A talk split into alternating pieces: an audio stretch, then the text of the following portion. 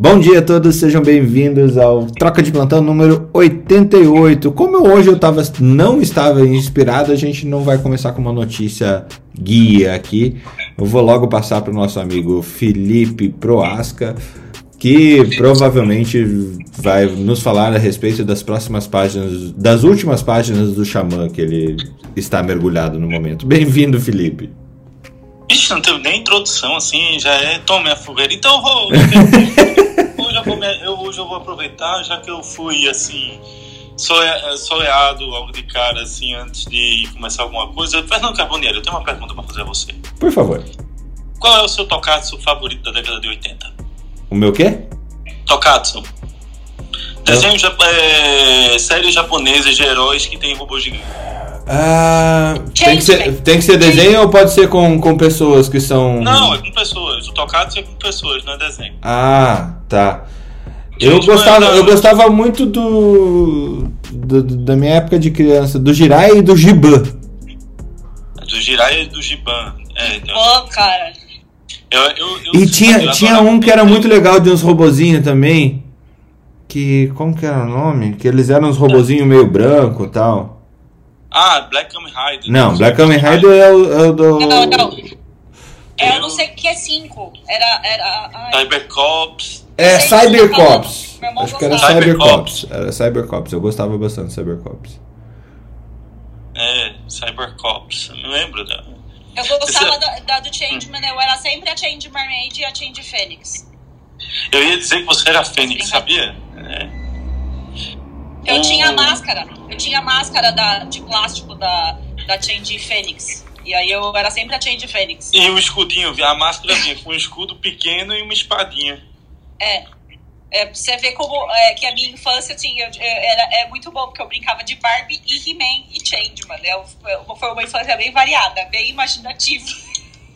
E, e, e, ontem saiu o teaser 3, né? O terceiro teaser do do novo seriado do Jaspion, né? Nossa. 40 anos depois, com o mesmo ator, foi o que me surpreendeu. Jaspion com 60 anos. Jaspion, pela liberdade, eu sou o Jaspion. Não, e, e... Qual o tipo de disco do Jaspion? Não, é. é. você é. sabe que tinha a hoje eu escuto as versões originais cantadas em japonês e as versões em português, e aí eu desculpo porque que a gente tem que escutar K-pop. Meu amigo, é muito diferente, assim, chega a dar vontade de chorar, que a gente foi destruir a infância da gente. Eu, eu, mas toda vez que eu assisto alguma coisa e aí eu falo pro meu imagina isso aqui dublado em português. Ele fala, putz. Já Não, é Você tem que ver o clipe. O clipe tá fantástico. O clipe tá fantástico, assim. Põe lá no grupo pra gente ver, Felipe. Vou botar, vou botar. Vai, é saudosismo total. Né? Então, assim, eu, eu inverto a pergunta um pouquinho mais filosófica. Seria Herbert Richards o nosso matador de infâncias? É, foi e eu não pensei nisso ontem. Eu digo, quando eu escutei a música em português, eu, que filho da puta foi Herbert Richard. A gente exalta tanto esse cara, mas ele destruiu a vida da gente. Olha isso, é por isso que a qualidade musical brasileira é o que é hoje. A gente escutava isso. Uma versão brasileira Herbert, Herbert Richards. Você sabe que teve Tinha um também, versão na tradução, brasileira, né? caramelo. Lembra? Versão é, brasileira, Você sabe que teve um problema na negociação do Kamen Rider, né? A, o tradutor do Kamen Rider não recebeu, entrou na justiça, bloqueou todos os episódios no Brasil. Veio resolver um dia desse. É. Eu tava tendo que assistir Kamen Rider em, em japonês. Ai, ai, ai. Vamos Mas, lá, é, o... Vamos lá. Notícias médicas de impacto mundial. Pode ser antigas, assim, qual foi a notícia médica que mais te impactou na vida? Não precisa ser nova. tá mais para acontecimento médico. Nossa, a notícia médica que mais me impactou, eu acho que não é que não é médica, né, mais cientista, mas a clonagem da Dolly meio que chamou muito minha atenção na época aquilo ali, porque se falava naquilo como as células troncos, né, o, o que se partia da ideia da clonagem dela de poder fazer terapias no futuro, inclusive de você clonar para fazer transplante de órgão também. Eu, eu era adolescente, mas isso meio que impregnou na minha mente assim. Outra coisa que foi quando teve os ataques biológicos nos Estados Unidos com as cartinhas de antraz, porque eu tinha lido aquilo no Robin Cook, né? Robin Cook escreveu em Vetor, é Vetor? É. O livro dele chamado Vetor, ele escreveu aquilo ali acontecendo 15 anos antes de acontecer. Seria Robin Cook, Matt Groening? Pode ser. E, e cara, o, o Robin Cook acertou. Tem um livro dele de 1970 que é Coma, que teve uma acusação das empresas americanas em 98, exatamente igual, igual como ele escreveu em 70. Então, quem eu, eu li na, antes de fazer medicina os livros do Robin Cook, né? O Robin Cook é um médico que faz thriller, né? Escreve livros de médico. Um médico que entra numa historinha do mal e ele resolve a historinha. O melhor, ele tem uma saga que são cinco livros que é com Jack Stapleton o nome do, do ator principal, que era um oftalmo que perde a família, abandona tudo para ser médico legista. Tipo cirurgião que abandona tudo para ser infectologista. Vê, se não fosse Robin Cook, estaria eu operando hoje? Olha, uma excelente pergunta, veja só. Aí, aí pegou, viu? Acho que é, isso é que me chamava a atenção, né? Como é que o cara pensou, imaginou e previu isso 15, 20 anos antes, né? Ele tinha troca de plantão. Ele tinha troca de plantão dele, Felipe. É, e na época devia ser com aqueles rádio amador, né? Em UHF, né? Porque não tinha Clubhouse, né? Década de 70. E atualidades, Felipe? Como é que estamos? Olha, eu tava vendo aqui algumas coisas. Ontem o Wizard foi assim, como humilhar uma pessoa em oito horas, né? O Wizard ontem na CPI. Eu me dou o direito de ficar calado. Eu me dou o direito de ficar calado. Eu me dou o direito de ficar calado. O senhor tem ações na sua concorrente, a WhatsApp? Eu me dou o direito de ficar calado. E você sabe que a Pearson, a, a, a Wizard não é mais dele, né? Ele vendeu para Pearson. Sim. Ontem a Pearson fez um documento dizendo: olha, ele não é mais aqui, viu? Mickey não, não, não é mais aqui a pista assumiu em 2014 nós somos a favor de máscara, nós somos a favor de vacina. Não temos nada a ver com ele, porque ele estava gerando aqui a política do cancelamento.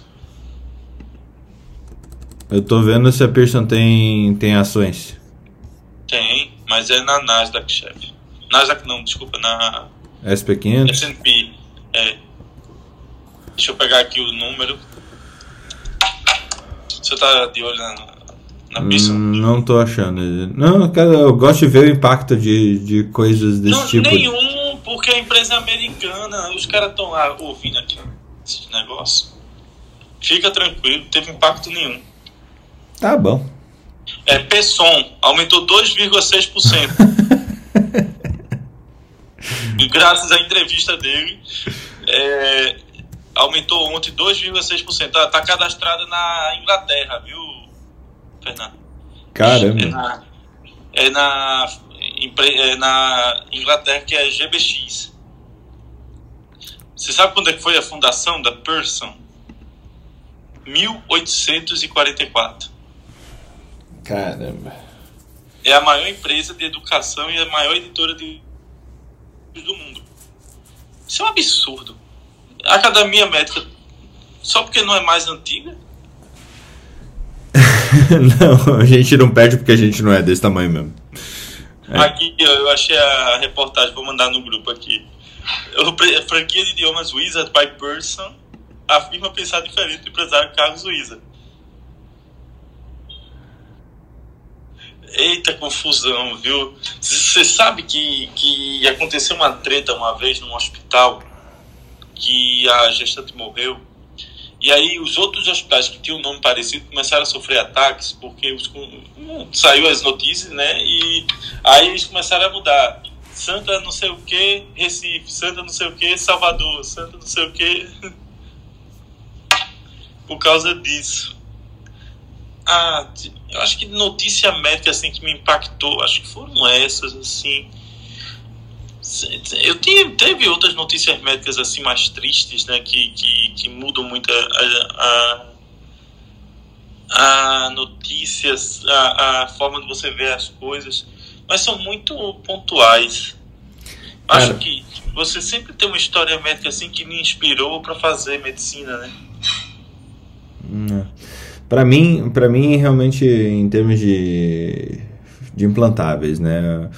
A notícia foi essa a troca de válvula ótica por por hemodinâmica. Na hemodinâmica, né? Isso, porque assim, eu, eu passei um ano e meio é, auxiliando um professor de cirurgia cardíaca e era uma das cirurgias mais legais que tinha, né? Extremamente traumática, mas era uma das mais legais, a troca de ah, Por isso que você desistiu de, da assistência, ó. deve ter visto assim, meu Deus, vão inventar alguma coisa que eu vou ser um profissional de tal coisa e eu vou ser encerrado, tipo o angiologista. Angiologista é uma especialidade que morreu. Morreu. É verdade, tá tudo dentro da, da vascular. Cirurgia né? vascular, né? E, e a cardio, a cirurgia cardíaca, era uma necessidade pela demanda, né? A demanda explosiva, gente que só. Aí vem um canudo que vai lá. E muda tudo. Vira, vira um baiacu e acaba tudo. E, e a rima serve para o cirurgião cardíaco.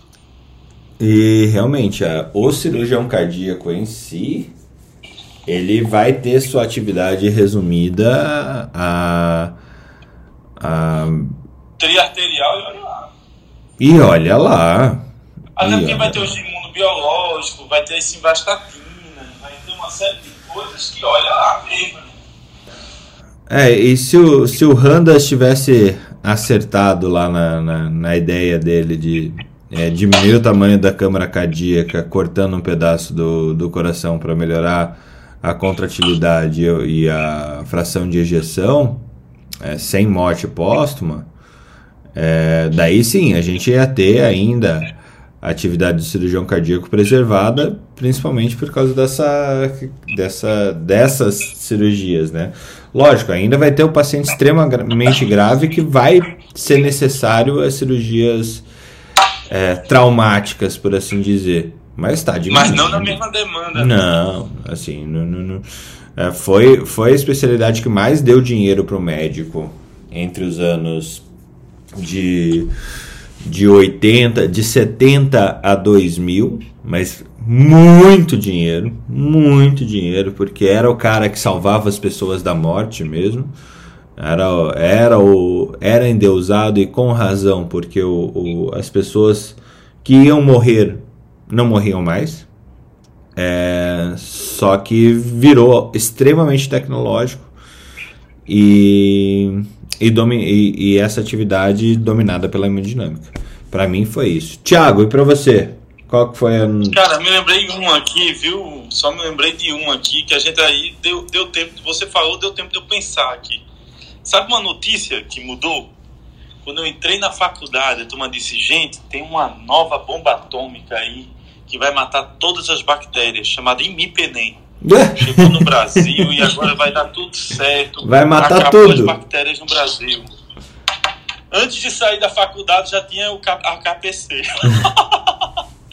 mudou, mudou tudo. Mudou inclusive a microbiota hospitalar.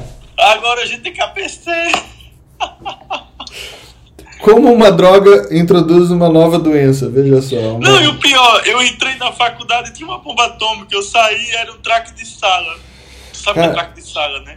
Pra mim foi vancomicina. Vancomicina era um antibiótico que chamava assim, não, porque a vancomicina é, custa 300 dólares a dose e, e a gente tem que cuidar porque ela, ela realmente é, ajuda e tal. Um ano depois já tinha MRSA em tudo. Não, e depois veja o clipe que eu mandei lá, que você vai gostar. Show de bola. Tiago, qual foi a melhor notícia agora também, a, a, já que o Felipe introduziu, introduziu isso, qual foi a, a, a melhor notícia do tipo, ops, não é bem assim, depois de um tempo que você olha, que nem o caso do Meronem, que ele, do, do Meronem que ele, que ele trouxe. Bom dia. Eu acho que eu lembro, assim, quando eu era criança, acho que realmente marcou a questão da clonagem da ovelhinha Dolly. Eu acho que esse é o que eu lembro, assim, criança, que acaba que mexe com a imaginação, né? Mas, mas de fato, se a gente for ver, eu ia até falar pro Felipe isso na hora que ele comentou. A ovelha Dolly, a, a clonagem em si de um mamífero, até agora uh, a gente não teve um, um, um, produto viável eticamente aceito a partir da clonagem de mamíferos. Ou eu estou enganado? Depende do país, né? Lá na China tá a maior confusão com esses dados. É, mas mesmo assim eles não podem falar ainda direito. Não tá transparente para o mundo o que, não, eles estão fazendo. Não, tem, assim, não tem. É, até porque, mas na época se pensava que aquilo ali era o um avanço para terapia celular tronco, uma série de coisas. Imagine, Thiago, se você pudesse se clonar e daí realmente você pudesse conviver com o Rodrigo. Você seria o Thiago ou você seria o Rodrigo? Nossa, seria insuportável, né? Mas graças a Deus a, a heterogeneidade, porque senão, imagina todo mundo igual. eu, mas o Felipe, o que o, o, personagem que eu gostava muito era o Black Kamen Rider. Cara, o Kamen Rider, eu adorava o Kamen Rider. E, e, assim, aquela músicazinha, aquela abertura é espetacular. Sim. Essa... Tem, mas isso tem motivo, né? Você tem um problema com o Rodrigo e aí o Black Kamen Rider tem um problema com o Shadow Moon, que era irmão dele, né? Os dois viviam essa dicotomia de lutar um contra o outro. É meio tua mente, né? Um lutando Desde a infância. É, não. Veja como a doença já era diagnosticada naquela época e, e ninguém tratou. Por isso que a gente fala que os problemas podem ser começar desde a infância. Se a gente não toma é. cuidado. E. Fernando, o Fernando entendeu? Oi? claro. Pode falar, Felipe. Fernando, você, você tá entendendo aqui a conversa? Você assistia Black Kamen Rider? Eu assistia, mas assim, não é. é de verdade, não, não era ficcionado, assim. Eu, eu. Eu também não. Eu tô vendo. E, Thiago, temos notícias, atualizações e coisas parecidas? Bom, aqui no, você viu no Sensacionalista que saiu uma matéria no jornal Sensacionalista falando que o Curitibano tá Peraí que falhou a tua, o Curitibano. Oi, oi, oi. O Curi... Agora sim, o Curitibano tá, tá de plantão esperando alguém falar que tá frio. Pior que hoje tá tranquilo. Hoje os paulistas, você pode ver, ó, nenhum dos paulistas, amigo nosso, subiu aqui hoje, porque eles devem estar tá morrendo de frio, porque a frente fria que tava aqui foi para São Paulo. Então eles não estão conseguindo sair da cama. o Alex apresentava atestado, né? Ele trabalho. a, a, ele e a Débora estão apresentando atestado. A Débora vai mandar o um atestado para Marileia falando, ó, por que, que eu não fui correr às quatro e meia da manhã? Né, Marileia? Olha, eu falei nela, ela já subiu aqui. Oi, Débora. Tava fácil de correr hoje, às 5 horas da manhã, 4 horas da manhã? Minha nossa, tá difícil. Eu tô aqui deitada com meu marido, que ele tá de férias de um dos quatro empregos dele. Mas tá fogo, amor. Dá bom dia aí. Bom dia, bom dia. bom dia. Bom dia, bom dia. Pô, mas tá, tá difícil aqui, cara. Tá. Nossa senhora. Mas, vamos e... lá, na médicas de impacto mundial. Eu tenho uma fofoquinha aqui. Pode começar ou vamos Pode, esperar? não, pode. A gente tá. Qual no... é o seu tocato favorito? Qual que é o seu tocato favorito, amor? Pode falar. Ele é tímido, meu marido, mas ele adora esse Black Black Kamen Rider, porque ele fica brincando com meu filho na sala o tempo inteiro, um jogando raio no outro, que eu nem sei o que, que é isso. Tá vendo? Isso é psiquiatra é... raiz. Quem é o Shadow Moon? Ele. Tá. Quem é o quê? o Shadow Moon. O que, que é Shadow Moon, amor? Não vai falar, não. É um lorde. É o meu marido lorde. ser assim, iluminado, que não se expõe, né? Um cara fora do normal. É psiquiatra igual você, né, Thiago? Então é fora do normal, né? Não tem jeito. Ele tem nome duplo também? Tem. E é de velho. E meu marido é, é o cara mais lindo que eu conheço na minha vida. E aí toda vez que eu falo isso, eu falo, nossa, meu marido é um gato.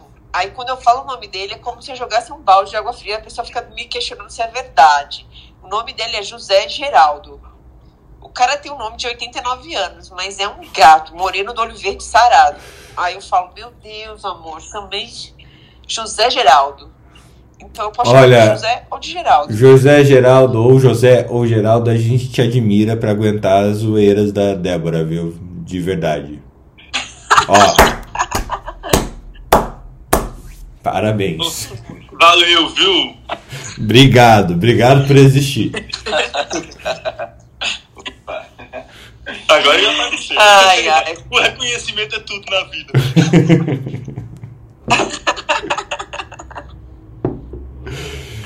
Não, e a gente já começa às seis e meia, né, coitado, nas férias dele. Meu Deus do céu.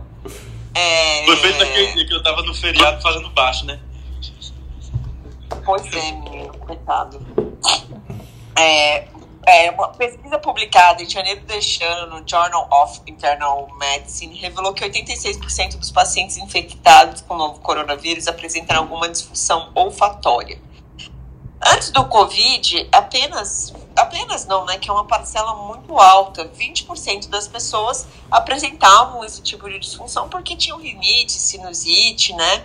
Mas agora eles viram que essa perda de olfato que a Covid acarreta, ela traz riscos, mas é, parece que ela é transitória na maioria dos casos, né? Ela só é persistente é, em 3% dos casos.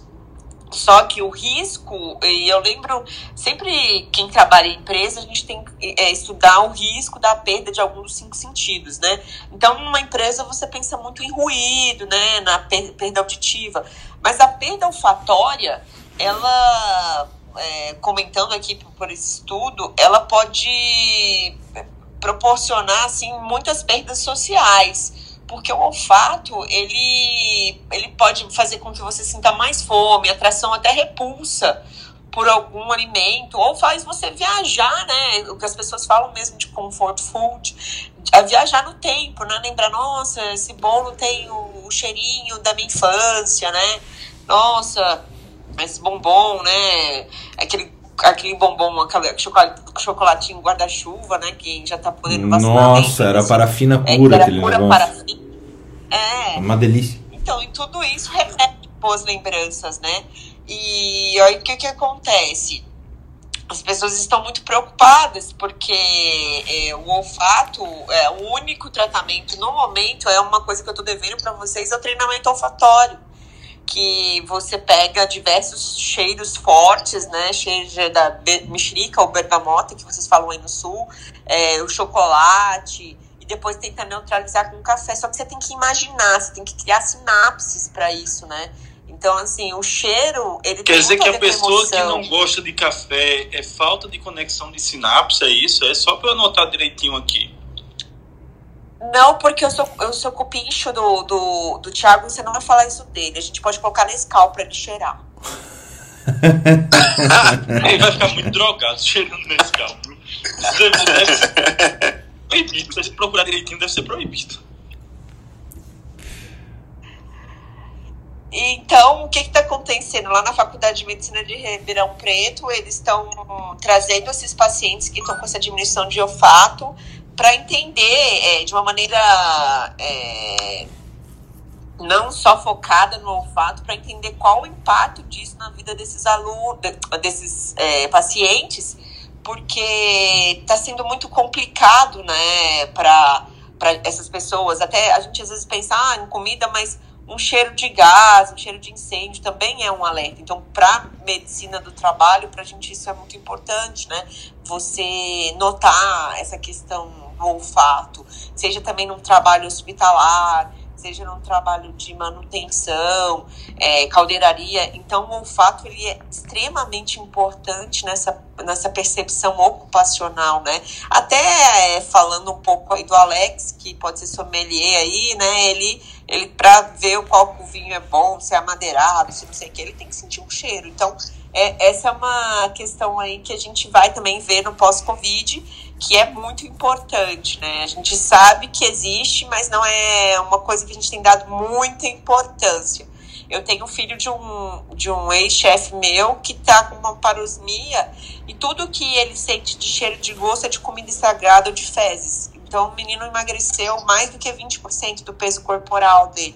E tá sendo complicado para a família, assim, porque eles perderam é, o hábito de cozinhar para a família, né? Então eles começam a focar só no alimento que o menino agora tem tolerado, que é chocolate, que é arroz, carne ele não tolera. Então como a gente vai fazer uma reposição proteica num adolescente que está em, em, crescimento, sabe? Tem, tem sido devastador para a família desse meu ex-chefe. É importante a gente levantar isso daí, esse estudo, e, e como a gente está sendo limitado nessas questões de, de tratamento pós-Covid. É, é, é, tem sido bem desafiador. Não, muito interessante, Débora. E até quando, enquanto você falava, tá, saiu um, um paper novo, novo, deixa eu dizer de quando que ele é. Ele é de 28 de junho, bem novinho, bem fresco. Que são as manifestações neurológicas das é, as sequelas pós-agudas da Covid-19, é, as manifestações neurológicas. Isso para os nossos estudos que a gente está mergulhando cada vez mais, Débora, são bem importantes. E eles criaram aqui os critérios diagnósticos que eles chamaram de Neuro Post-Acute uh, SARS-CoV uh, Infection. Diagnostic criteria.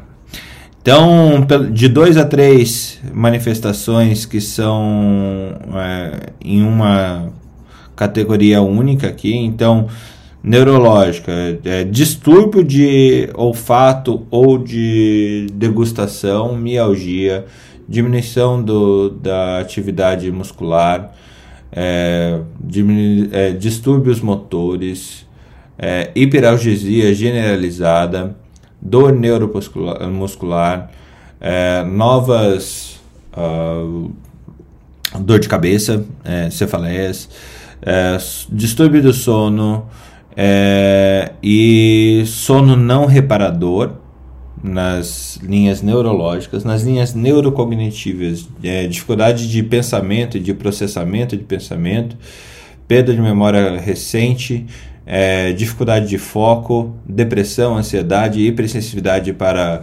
ruído, luz, tinitos, visão dupla e é, transtorno de estresse pós-traumático. Neuroendócrino, instabilidade termostática e anorexia. É, disfunção autonômica, é, intolerância ortostática é, intolerância cardiovascular, intolerância respiratória e gastrointestinal, higiene urinária, imunológica. O que, que é chills mesmo? É calafrios, né? Fever or, or chills. É febre ou calafrios, sintomas flu-like, é, suscetibilidade sobre é, outros vírus, dor de garganta, dor linfonodal, sensibilidade, sensibilidade química a medicamentos, uh, comidas e outros odores, e ainda em estudos laboratoriais nos quais são considerados uh, os marcadores hiperinflamatórios, hipercoagular, eh, de hipercoagulação e insuficiência renal. É, nessa esse esse esse esse como que chama? Esse score que eles estão criando esses critérios diagnósticos para síndrome pós-covid ele também está dando algumas um, um guideline de tratamento tá? E aí eu vou passar para você depois Débora para a gente incorporar no nosso projeto ali de telehíbrida, mas é a empresa que você trabalha. Ok? Ok, sensacional. Amanhã vai ser a grande abertura nacional e estamos muito felizes assim de poder contribuir com o primeiro PS virtual de pós-Covid. Yes! E os colaboradores estão muito felizes, muito felizes, se sentindo assistidos, assim, porque o que a gente tem visto em telemedicina em grandes corporações são PS, né, virtuais, e a gente vai fazer mais do que isso, né?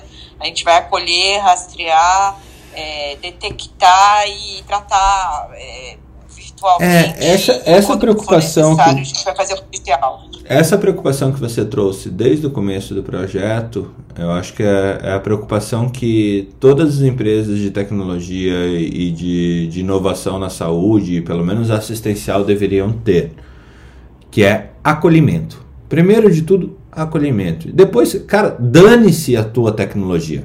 Dane-se a forma de você entregar, o quanto seu produto é maravilhoso e tudo mais. Não é a tecnologia que salva vidas. É o atendimento, é o serviço. E para as pessoas terem serviço médico de qualidade, é, serviço de saúde de qualidade, elas precisam de acolhimento antes de tudo. Então, obrigado por bater esse tambor e tocar nessa tecla tantas vezes, viu, Débora? Eu acho que a gente vai fazer um bom trabalho por causa disso. Não, eu fico muito feliz. E as pessoas podem imaginar que é um custo altíssimo e não é, né, Fernando? É, um não é porque você sabe brigar por preço também. Não é porque você sabe brigar por preço também.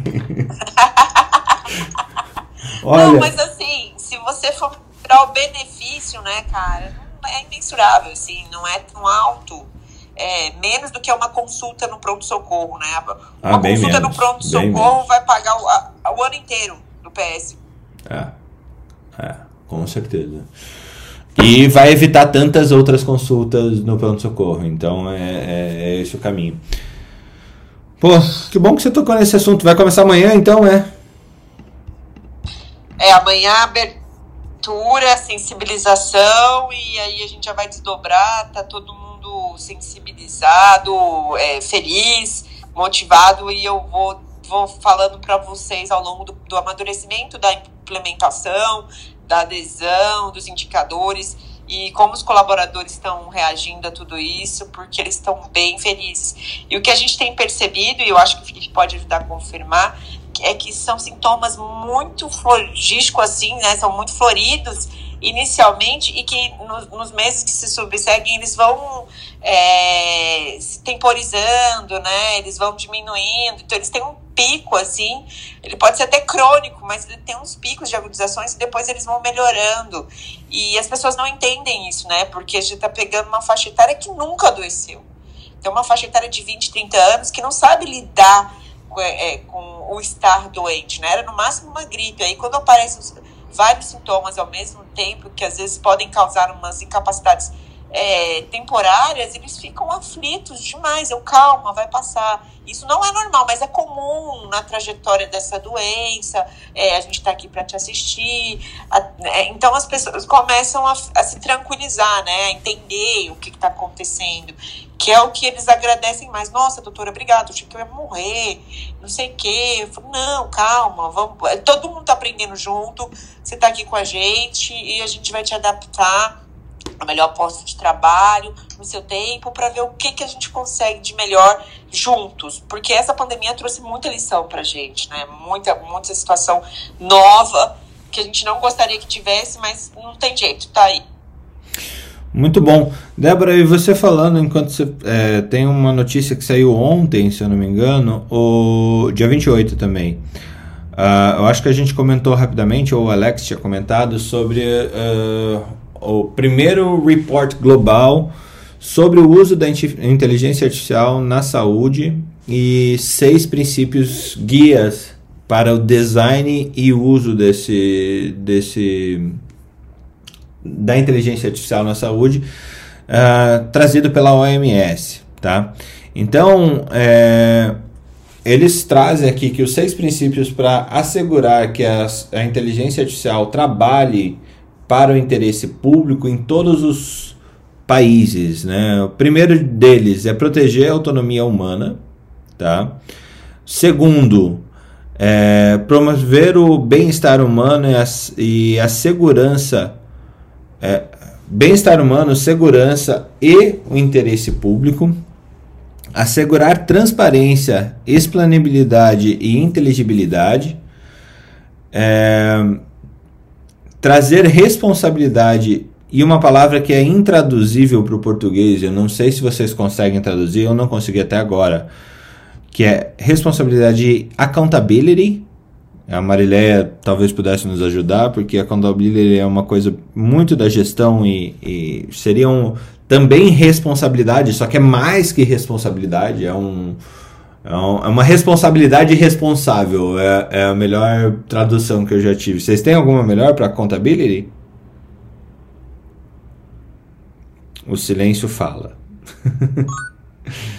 o silêncio é ensurdecedor. É, acho que o Newton tá subindo para para accountability, Newton. Bom dia. Só para contribuir, a contabilidade é autorresponsabilidade, é você ser responsável é, pelas suas ações, pelas suas ações. É, então, é, seria uma responsabilidade responsável, né? Que, em que você é responsável por essa responsabilidade. Muito. É uma joga. É uma, é uma... Peraí que eu tô confuso. É uma responsabilidade responsável e você é responsável pela responsabilidade. Exato, é, é isso mesmo. É você não precisar, né? É, é não precisar que outras pessoas lhe digam o que fazer. Você tem uma auto-responsabilidade sobre, sobre aquelas ações que estão sob o seu domínio, entendeu? Você não tem... A pessoa, a contabilidade é, é que ela não joga a culpa nos outros, você que é o responsável pelas suas tarefas e pelos seus resultados. Ou seja, imagine o quanto é difícil estabelecer accountability em grandes organizações. Né? E daí eles estão trazendo isso para a inteligência artificial. E também pode significar assim ser responsabilizado, né? Que você pode ser responsabilizado por uma situação. Então, daí a gente vai responsa responsabilizar a inteligência artificial ou a pessoa que criou a inteligência artificial? Ferrou, acho que é a pessoa que criou, mas, mas a pessoa, você, toda vez que dá um problema. uh, a inteligência artificial na saúde deve assegurar a, inclu, a, inclusão e equidade, e a inteligência artificial deve, é, deve promover, deve ser responsável e sustentável.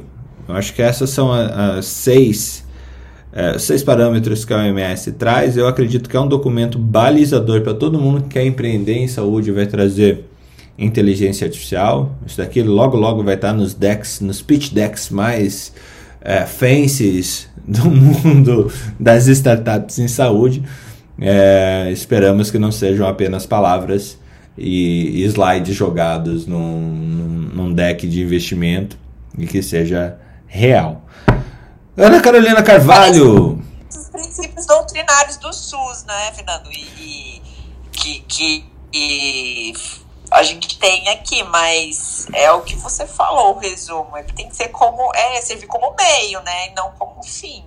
Exato. Eu e é acho. É, e é parecido, né, Débora? Eu achei que, que tá bem. Assim, a, a OMS ela é bem. Eu adoro todos os textos da, da OMS, todos não, mas 95% das coisas que eles trazem. Realmente tem muito trabalho, muito desenvolvimento em cima daquilo ali para justamente é, ser um, um guia, né? Ana Carol, bem-vinda. Qual foi a notícia médica que mudou a sua vida? E depois é, venha com as suas atualidades. E seu tocado? E o seu tocado? Ih, gente, eu tinha perdido isso, que eu entrei depois. Como é que é essa história aí? Tem que falar o quê de notícia médica? Qual foi aquela notícia que você leu assim, que você falou, putz, essa foi a melhor notícia que, que eu já vi na minha carreira? Ou ah, isso é a melhor que eu ia falar, é, era o surgimento do coronavírus.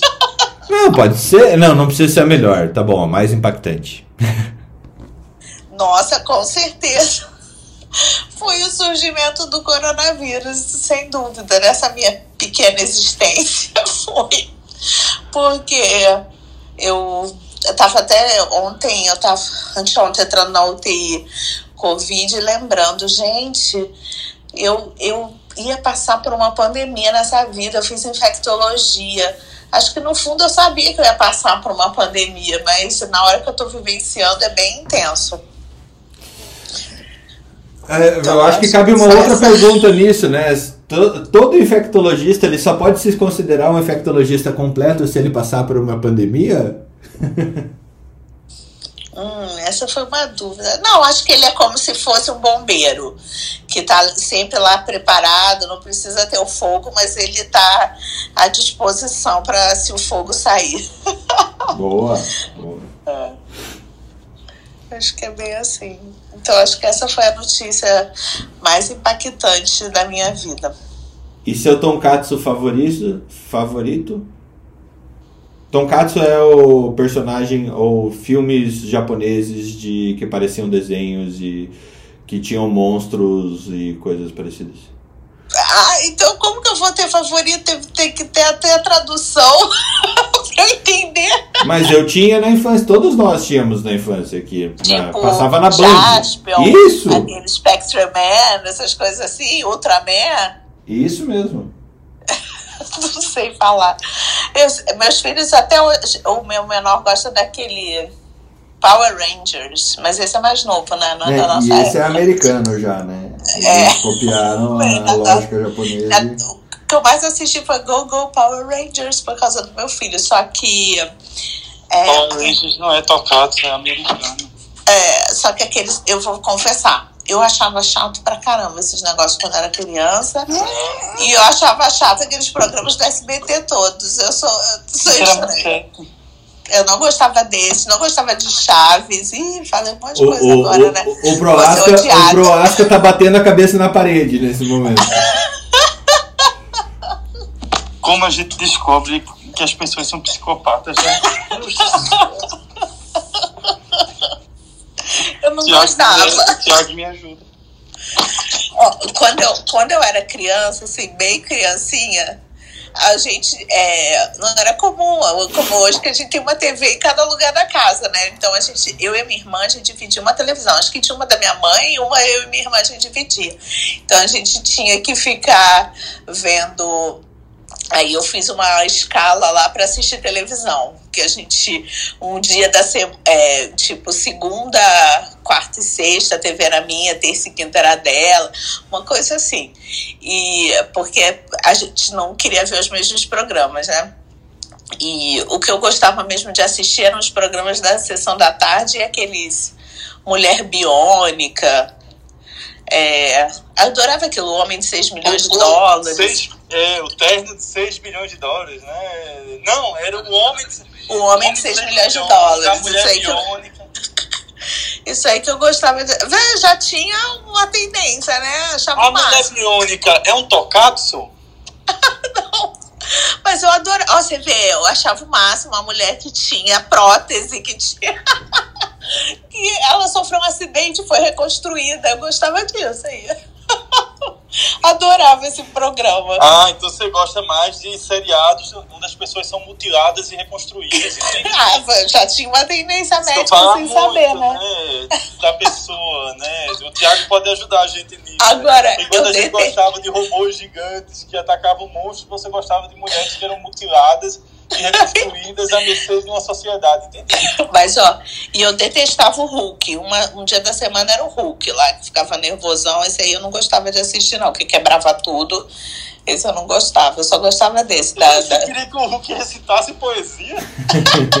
Nossa, eu ficava tão nervosa quando ele ficava verde até sair da sala. Esse aí eu tinha medo. do Hulk.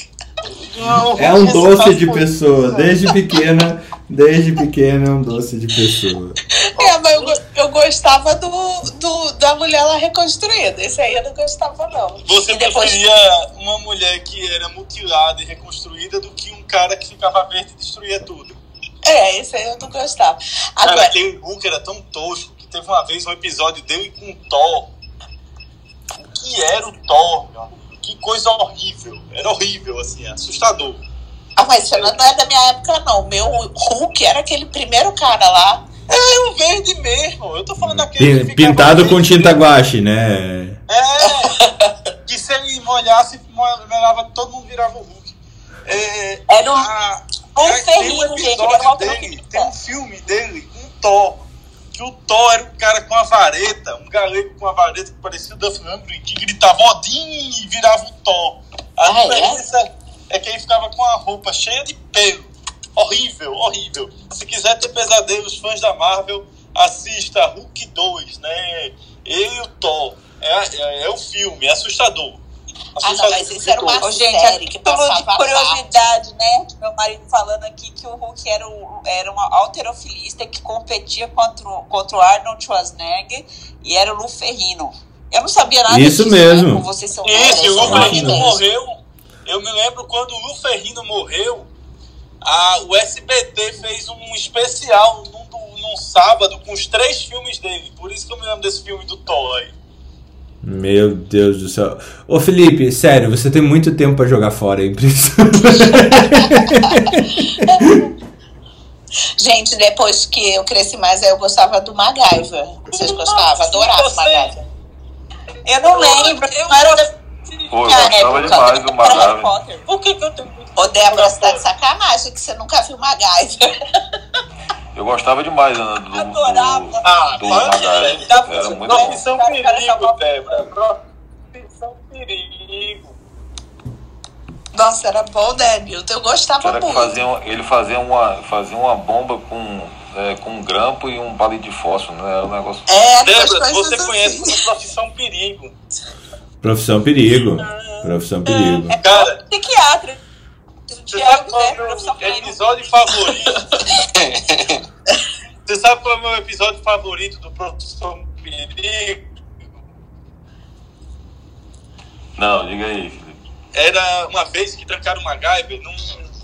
Trancaram o MacGyver num depósito. Aí, não, vamos trancar ele, amanhã a gente mata ele. No outro dia, quando abrir o depósito, ele, ele monta um ultraleve, sai do ultraleve do depósito. Cara, realmente ele fazia cada coisa. A garrafa 12 horas ele construiu um ultraleve. Desmonta a garrafa PET e faz um, um, é, um ultraleve. O Magabe tinha um negócio interessante que ele não usava arma, né? Vocês lembram disso? Ele não usava arma, ele sempre se safava e, e, não, e não, tinha arma. E, o, é, e, os bandidos todos com arma, tudo, ele não dava nenhum tiro e sempre ganhava, né? Era uma... É, não. Há controvérsia, ele tem uma arma branca, canivete suíço. Ah, é verdade, tem um canivete suíço. Ele então, não tinha arma de fogo, né? É, não tinha arma de fogo, é. Meu Deus do céu. Ana, dá um pausa ali, você entra com o noticiário da, da manhã, por favor, porque... Tá bom.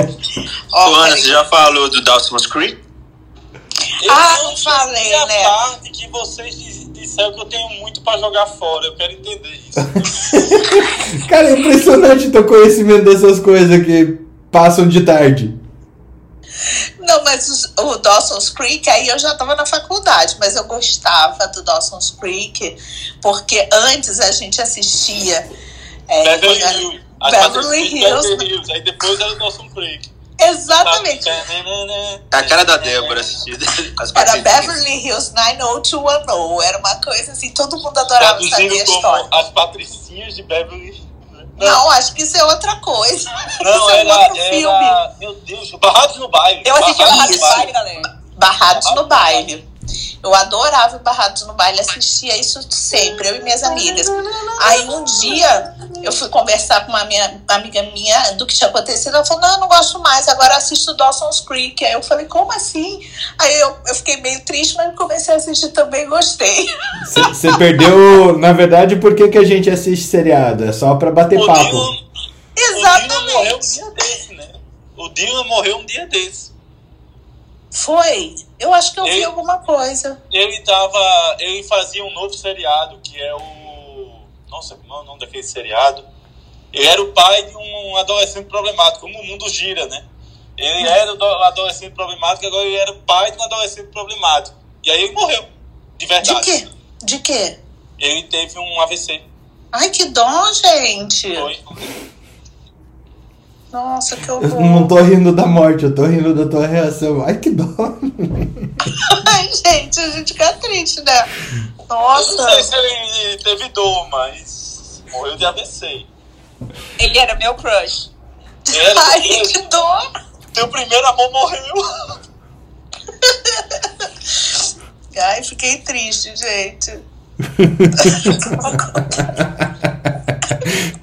que loucura é essa, gente? E aí, morreram 520 mil pessoas do corona. Não, beleza, a minha notícia favorita. Ah, não, mas o fala morreu. assim que eu fico triste também.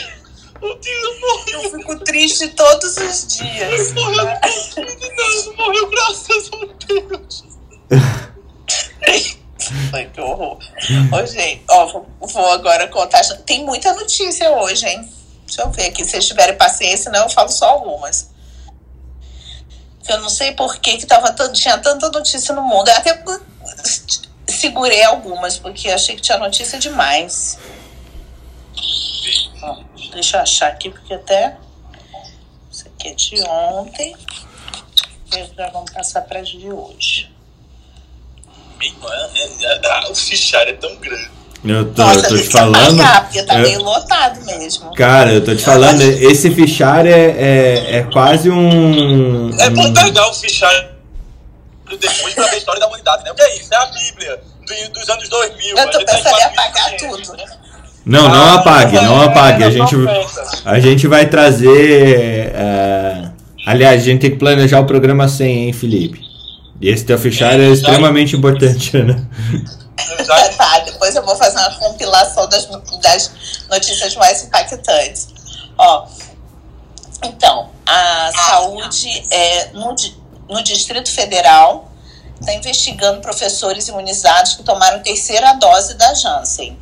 Aí, quando entrava no sistema, parece é, tem três denúncias que os professores já estavam imunizados e que eles voltaram aos postos para tomar a terceira dose da Janssen. Agora, o que eu tenho a falar sobre isso é que aqui em São José aconteceu, eu contei para vocês, né? Das pessoas, quando iam tomar a vacina, o nome delas já estava no posto como vacinadas, na época que eram só os profissionais de saúde que estavam tomando.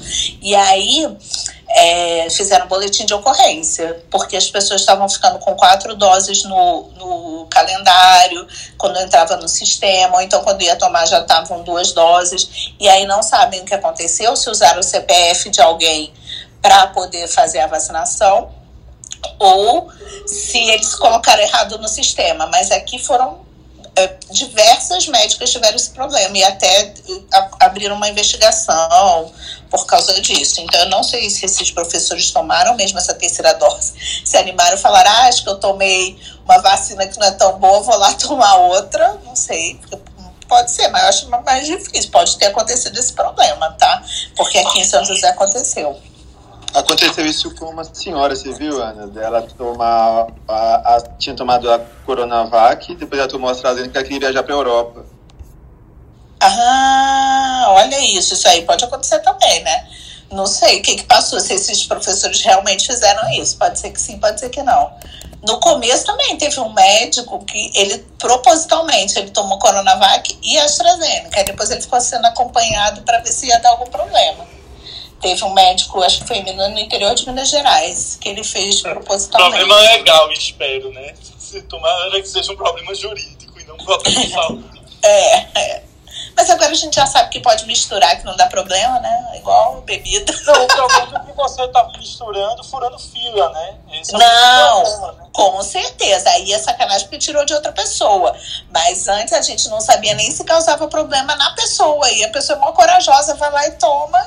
Mas o cara escutou troca de plantão lá em março, viu que a gente dizia que não tinha problema e foi.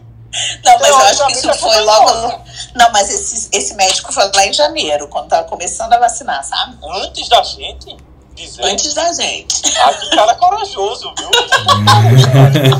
É, Olhando desse jeito, realmente, eu fiquei preocupado agora. Mas como é que ele tomou chance em janeiro? Não, esse que eu contei era Coronavac. AstraZeneca chegou em, chegou em fevereiro. Não, é, então foi- deve ter sido por aí, mas ele tomou Coronavac e AstraZeneca, mas foi bem Não, então, então não foi em janeiro, não. A AstraZeneca chegou aqui em É fevereiro. início de março. Ah, não foi não. Então ele escutou a gente sim, canalha. Tentando confundir a gente. É. Ó, mais de 50% dos adultos de São Paulo já tomaram a primeira dose da vacina. O Dória fez uma coletiva ontem falando sobre isso. É, o estado de São Paulo ultrapassou a marca de 50% dos adultos vacinados com pelo menos a primeira dose. Então, ao todo, 18 milhões e 800 mil moradores do estado deram início ao ciclo de imunização, que chega a 53% da população acima dos 18 anos. E no, o, o, o, Estado informa que 18% dos adultos já estão completamente imunizados, é, que já receberam duas doses de vacina ou uma vacina de dose única. Gente, essa vacina de dose única ajuda pra caramba, né? Tudo bem que ela foi, no total, ela foi pouco, sim, percentualmente, mas ela, ela ajuda a beça nessa época. Então, pode falar. Não, pensei que alguém ia falar. É que eu, tô, eu, não, eu não tô na sala, eu não, não vejo, que eu tô aqui fora. Só escuto. E então, é, 6 milhões 342 mil 63 moradores de São Paulo já estão com esquema vacinal completo. Isso é 13,7% da população do estado. Desses, ó, percentualmente é bem pouco, mas ajuda. 171.891 receberam a vacina da Janssen. E quem tem a primeira dose é, já é o restante, né? Então, assim, desses 18 milhões, 800, são 18 milhões 845 mil 275. Aí o Estado iniciou ontem a vacinação de pessoas entre 40 e 42 anos e esse grupo vai até o dia 14 de julho a partir do dia 15, vai para um grupo de 35 a 39 anos. E o dia, eles querem, eles estão falando em uma nova antecipação, mas tem um dia que, como é que é o nome que eles deram? Dia feliz, dia alegre, que dia é isso? Peraí. Tem um nome para o dia, dia da esperança, que eles querem colocar. É, como é que é? Dia da esperança. É, que é o dia 15 de setembro, e é a data em que o governo espera terminar a aplicação da primeira dose em toda a população adulta. E eles estão pensando em antecipar esse dia, esse dia da esperança. Bom, está impactando, porque tem uma outra notícia que as ocupações de UTI em São Paulo ficaram abaixo de 70% pela primeira vez em quatro meses. Então, a gente vê que está impactando sim, graças a Deus, a vacinação. Então, pela primeira vez desde 1 de março. E hoje tem 9.778 pacientes em leitos de alta complexidade no estado, dá 3.300 a menos do que no início de abril. E outra coisa que mudou bastante foi a idade, né, a faixa etária das pessoas internadas. Então, hoje as pessoas de 40 a 59 anos representam mais da metade dos pacientes que estão internados, tá? Antes, em janeiro, 58% das internações eram de pessoas com 60 anos ou mais. E em junho, essas internações já caíram para 25%. Então, foi uma uma mudança importante né, da, da faixa que está sendo mais acometida, mostrando que a vacina tem um papel muito importante. E aí eu, ele fala, né? Aí deu uma confusão, porque assim, tem duas notícias, aí em seguida é a continuação dessa. Ele pediu para o Ministério da Saúde liberação imediata das doses da, da Janssen que estavam no depósito do Ministério presas lá, né? Então, está dizendo que é, precisa disso. E aí veio a resposta da Anvisa, que é outra notícia, que libera 2 milhões de doses da Janssen após saúde enviar documentos. Parece que tinham documentos pendentes e que a Anvisa recebeu no final da tarde da quarta-feira. Então, liberou 2 milhões e 52 mil 350 doses com essa documentação. Mas vacina da Janssen para todos. E agora, vamos. Esse a gente já tinha adiantado antes, né? É uma notícia meio triste, mas que a vacina alemã, aquela CureVac, é só 48% eficaz. E é, já, os, os pré-resultados já tinham sido liberados, né? Mas agora foram publicados. E aí isso está dando maior confusão. Porque, na verdade, eu acho que eles estão analisando errado essas vacinas, vou, vou falar para vocês. Mas como ela tem 48% de eficácia contra o Covid, só que essa eficácia é para você pegar Covid, né? Para você ter a doença. É, ela não atingiu aquele mínimo de 50% que tinha sido determinado para a vacina ser eficaz. Só que existem outros dados que estão sendo avaliados porque a, a União Europeia tem uma quantidade grande de encomendas dessa vacina. Então, é, for, é, o que foi visto é que ela diminui a gravidade, aí tem um percentual que eu vou falar para vocês.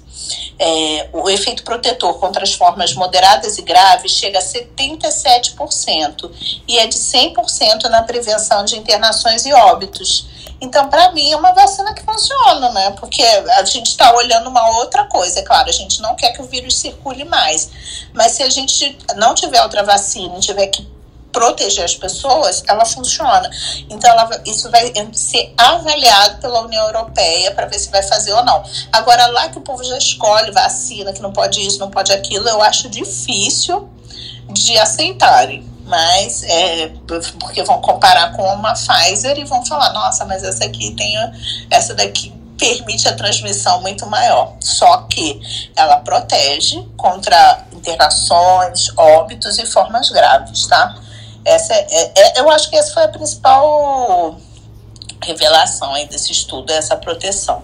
Então, é, fica Curevac aí e em suspenso, né? Não se sabe o que vai acontecer. Mas pra, aí também vão falar que vão, vão fazer e vão entregar essa vacina para outros países, vão dizer, ah, melhor ficar lá, ou isso aí vai para o país pobre, sei lá o que vai dar, mas por enquanto. Pelo Datafolha, ela poderia entrar, né? Pelo Datafolha? por quê? Poderia entrar. Porque entraria no, na margem de erro. É, a margem de erro mais 4 e menos 4. é verdade. Poderia entrar. É, é, é um P09, né? Poderia entrar, verdade. É, agora, ah, tem uma cidade, olha que legal, no Ceará, que chama Guaramiranga. Eu tô achando até que eu já fui nessa cidade, tô na dúvida se eu já fui. Isso, isso é, é aquela praia, cidade? Guaramiranga. Ah, então não fui não. Porque eu achei que era uma de serra.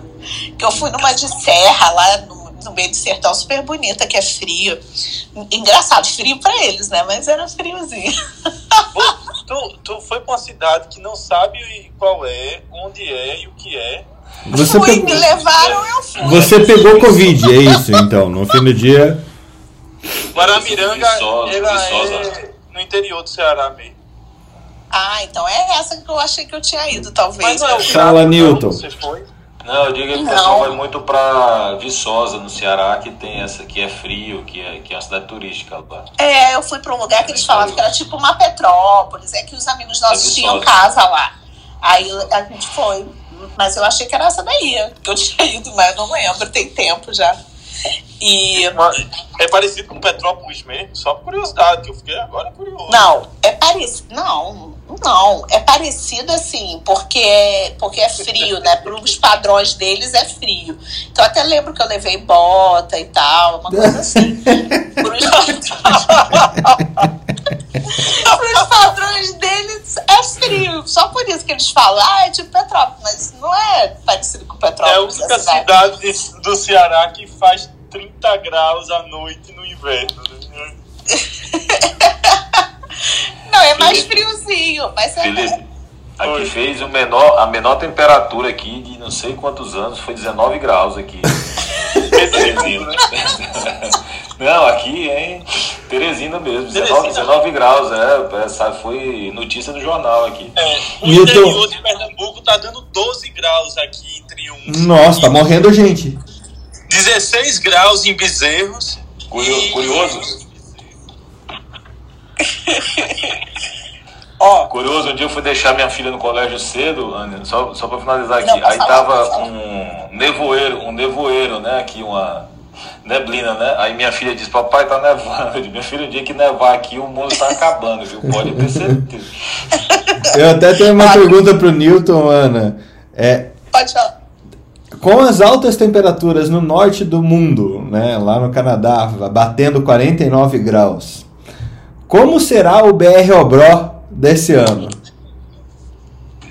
É, vai ser. Aqui vai derreter, né? O, o- é, aqui já derrete, aqui você já frita ovo no, né, no meio do é, asfalto, né? No BR Obró, se você jogar um ovo aqui, ele frita. Então, se fizer 49 graus no norte lá, o que, que vai acontecer aqui? Vai- a gente vai fazer churrasco é, na laje aqui, sem, Não, sem fogo. vocês vão ser o churrasco, Newton. Gente, o que, que é esse BR Obró aí? BR Obró, Newton, explica o BR Obró para não piauienses. O BR Obros são todos os meses terminados com BRO. Né? Então vai, começa a partir de setembro, outubro, novembro e dezembro. Aqui, Ana, só pra você ter ideia, quando você bota o carro na sombra, quando você sai com ele, aqueles carros que marcam a temperatura, ele tá dando 49, 50 graus no BR Obros. Sai, fu sai fumacinha de cima Você- do carro tem- no meio-dia. Você tem que ligar o carro primeiro, ligar o ar-condicionado, deixar ele lá um tempo depois que você entra, entendeu? E tem, Não tem, não tem afogador o carro, porque não precisa. Não, não precisa, não precisa, Felipe, de jeito nenhum. Nunca tem, na verdade você nunca usa aqui nenhum, nenhum mês do ano. O mas afogador- janeiro e fevereiro é quente também, né? Não é BR Obró, mas continua quente. Assim, É. depende do referencial, né? Você É. tem que entender o referencial. Aqui, pra você, vai ser quente o ano todo. né? Aqui só é tem- Ana, aqui só tem dois climas. É, quente, fervendo, mormaço, né? E incêndio. É, aqui, aqui só tem dois climas, chuva né, e BR Obró, que é calor dos infernos, entendeu? Não tem outra op- opção de clima. Qual é o estado mais perto do inferno? É Piauí, né? É, claro. Não, nós o estamos mais Ceará. O Piauí já é o inferno. né? A gente vai pro inferno de casaco já, entendeu? Gente, Ai, ai. ó, os, então, eu vou contar essa, essa de agora. Ah, não falei, tá 6 graus aqui. Nem sei quando tava de madrugada, eu dormi com umas 5 cobertas. Você quer que eu diga quanto é que tá aqui? Quanto? Música animada. Tá chovendo a 23 graus. Nossa, que frio. Eu tô aqui de casaco, botar o jaleco por cima. Eu entendo porque os cariocas fazem isso. 23 graus, o povo já começa a pôr não- casaco. Não, não fica com Que carioca, né? carioca nada. Ó, então nessa cidade de Guarabiranga, no Ceará, eles ontem, é, ontem não, domingo, vacinaram, encerraram a vacinação em 100% da população. Então, eles chegaram à, população de 18 anos. Aí foi uma festa, todo mundo feliz. E essa, é é, para quem não sabe, é uma cidade localizada a 106 quilômetros ao sul de Fortaleza. Então, é, são 5.100 habitantes, é bem pequenininho. E foi o primeiro município cearense em que todos os adultos foram vacinados com uma dose. E por que isso? Porque eles também estão querendo avaliar o que é essa cidade, né? Então, esses moradores vão ser acompanhados num inquérito epidemiológico que vai avaliar a resposta imune, falha vacinal nessa população. Então, tá, tava todo mundo feliz. Acho que tem, tinha umas, quantas, umas 20, 18 pessoas acima de 18, com 18 anos faltando para vacinar. E nova notícia, vamos lá passar para outra. Gente, essa eu fiquei assim, mas eu entendi, tá? Uma mãe vai processar o Bolsonaro por dano moral após o filho ser internado com Covid. Então, que ela falou é o seguinte: ela é advogada, ela falou: meu filho tem 13 anos, nunca teve nenhum problema de saúde e nenhuma doença grave. É, ele não saía de casa durante a quarentena, só teve aula online. Mesmo assim, ele contraiu Covid. E apesar dele ser muito jovem, a doença evoluiu rápido e chegou a comprometer 50% do pulmão. Aí ela fala que, graças a Deus, ele não faleceu, porque ele ficou internado no Einstein, em São Paulo, mas ela não sabe o que seria se, ele, se ela não tivesse acesso a uma medicina de ponta. E ela disse que se colocou no lugar da maioria das mães que não tem nem essa chance e que muitas vezes não encontravam nem vaga no hospital. E ele ficou internado por oito dias. Ai, eu sei o que é isso, que é como que uma mãe sente, né? E ela falou que é, ele dizia para ela que ele queria ir embora para casa porque ele não queria morrer longe de todo mundo. E aí ela animava ele, brincava e entrava no banheiro e chorava, né, gente? É pauleira.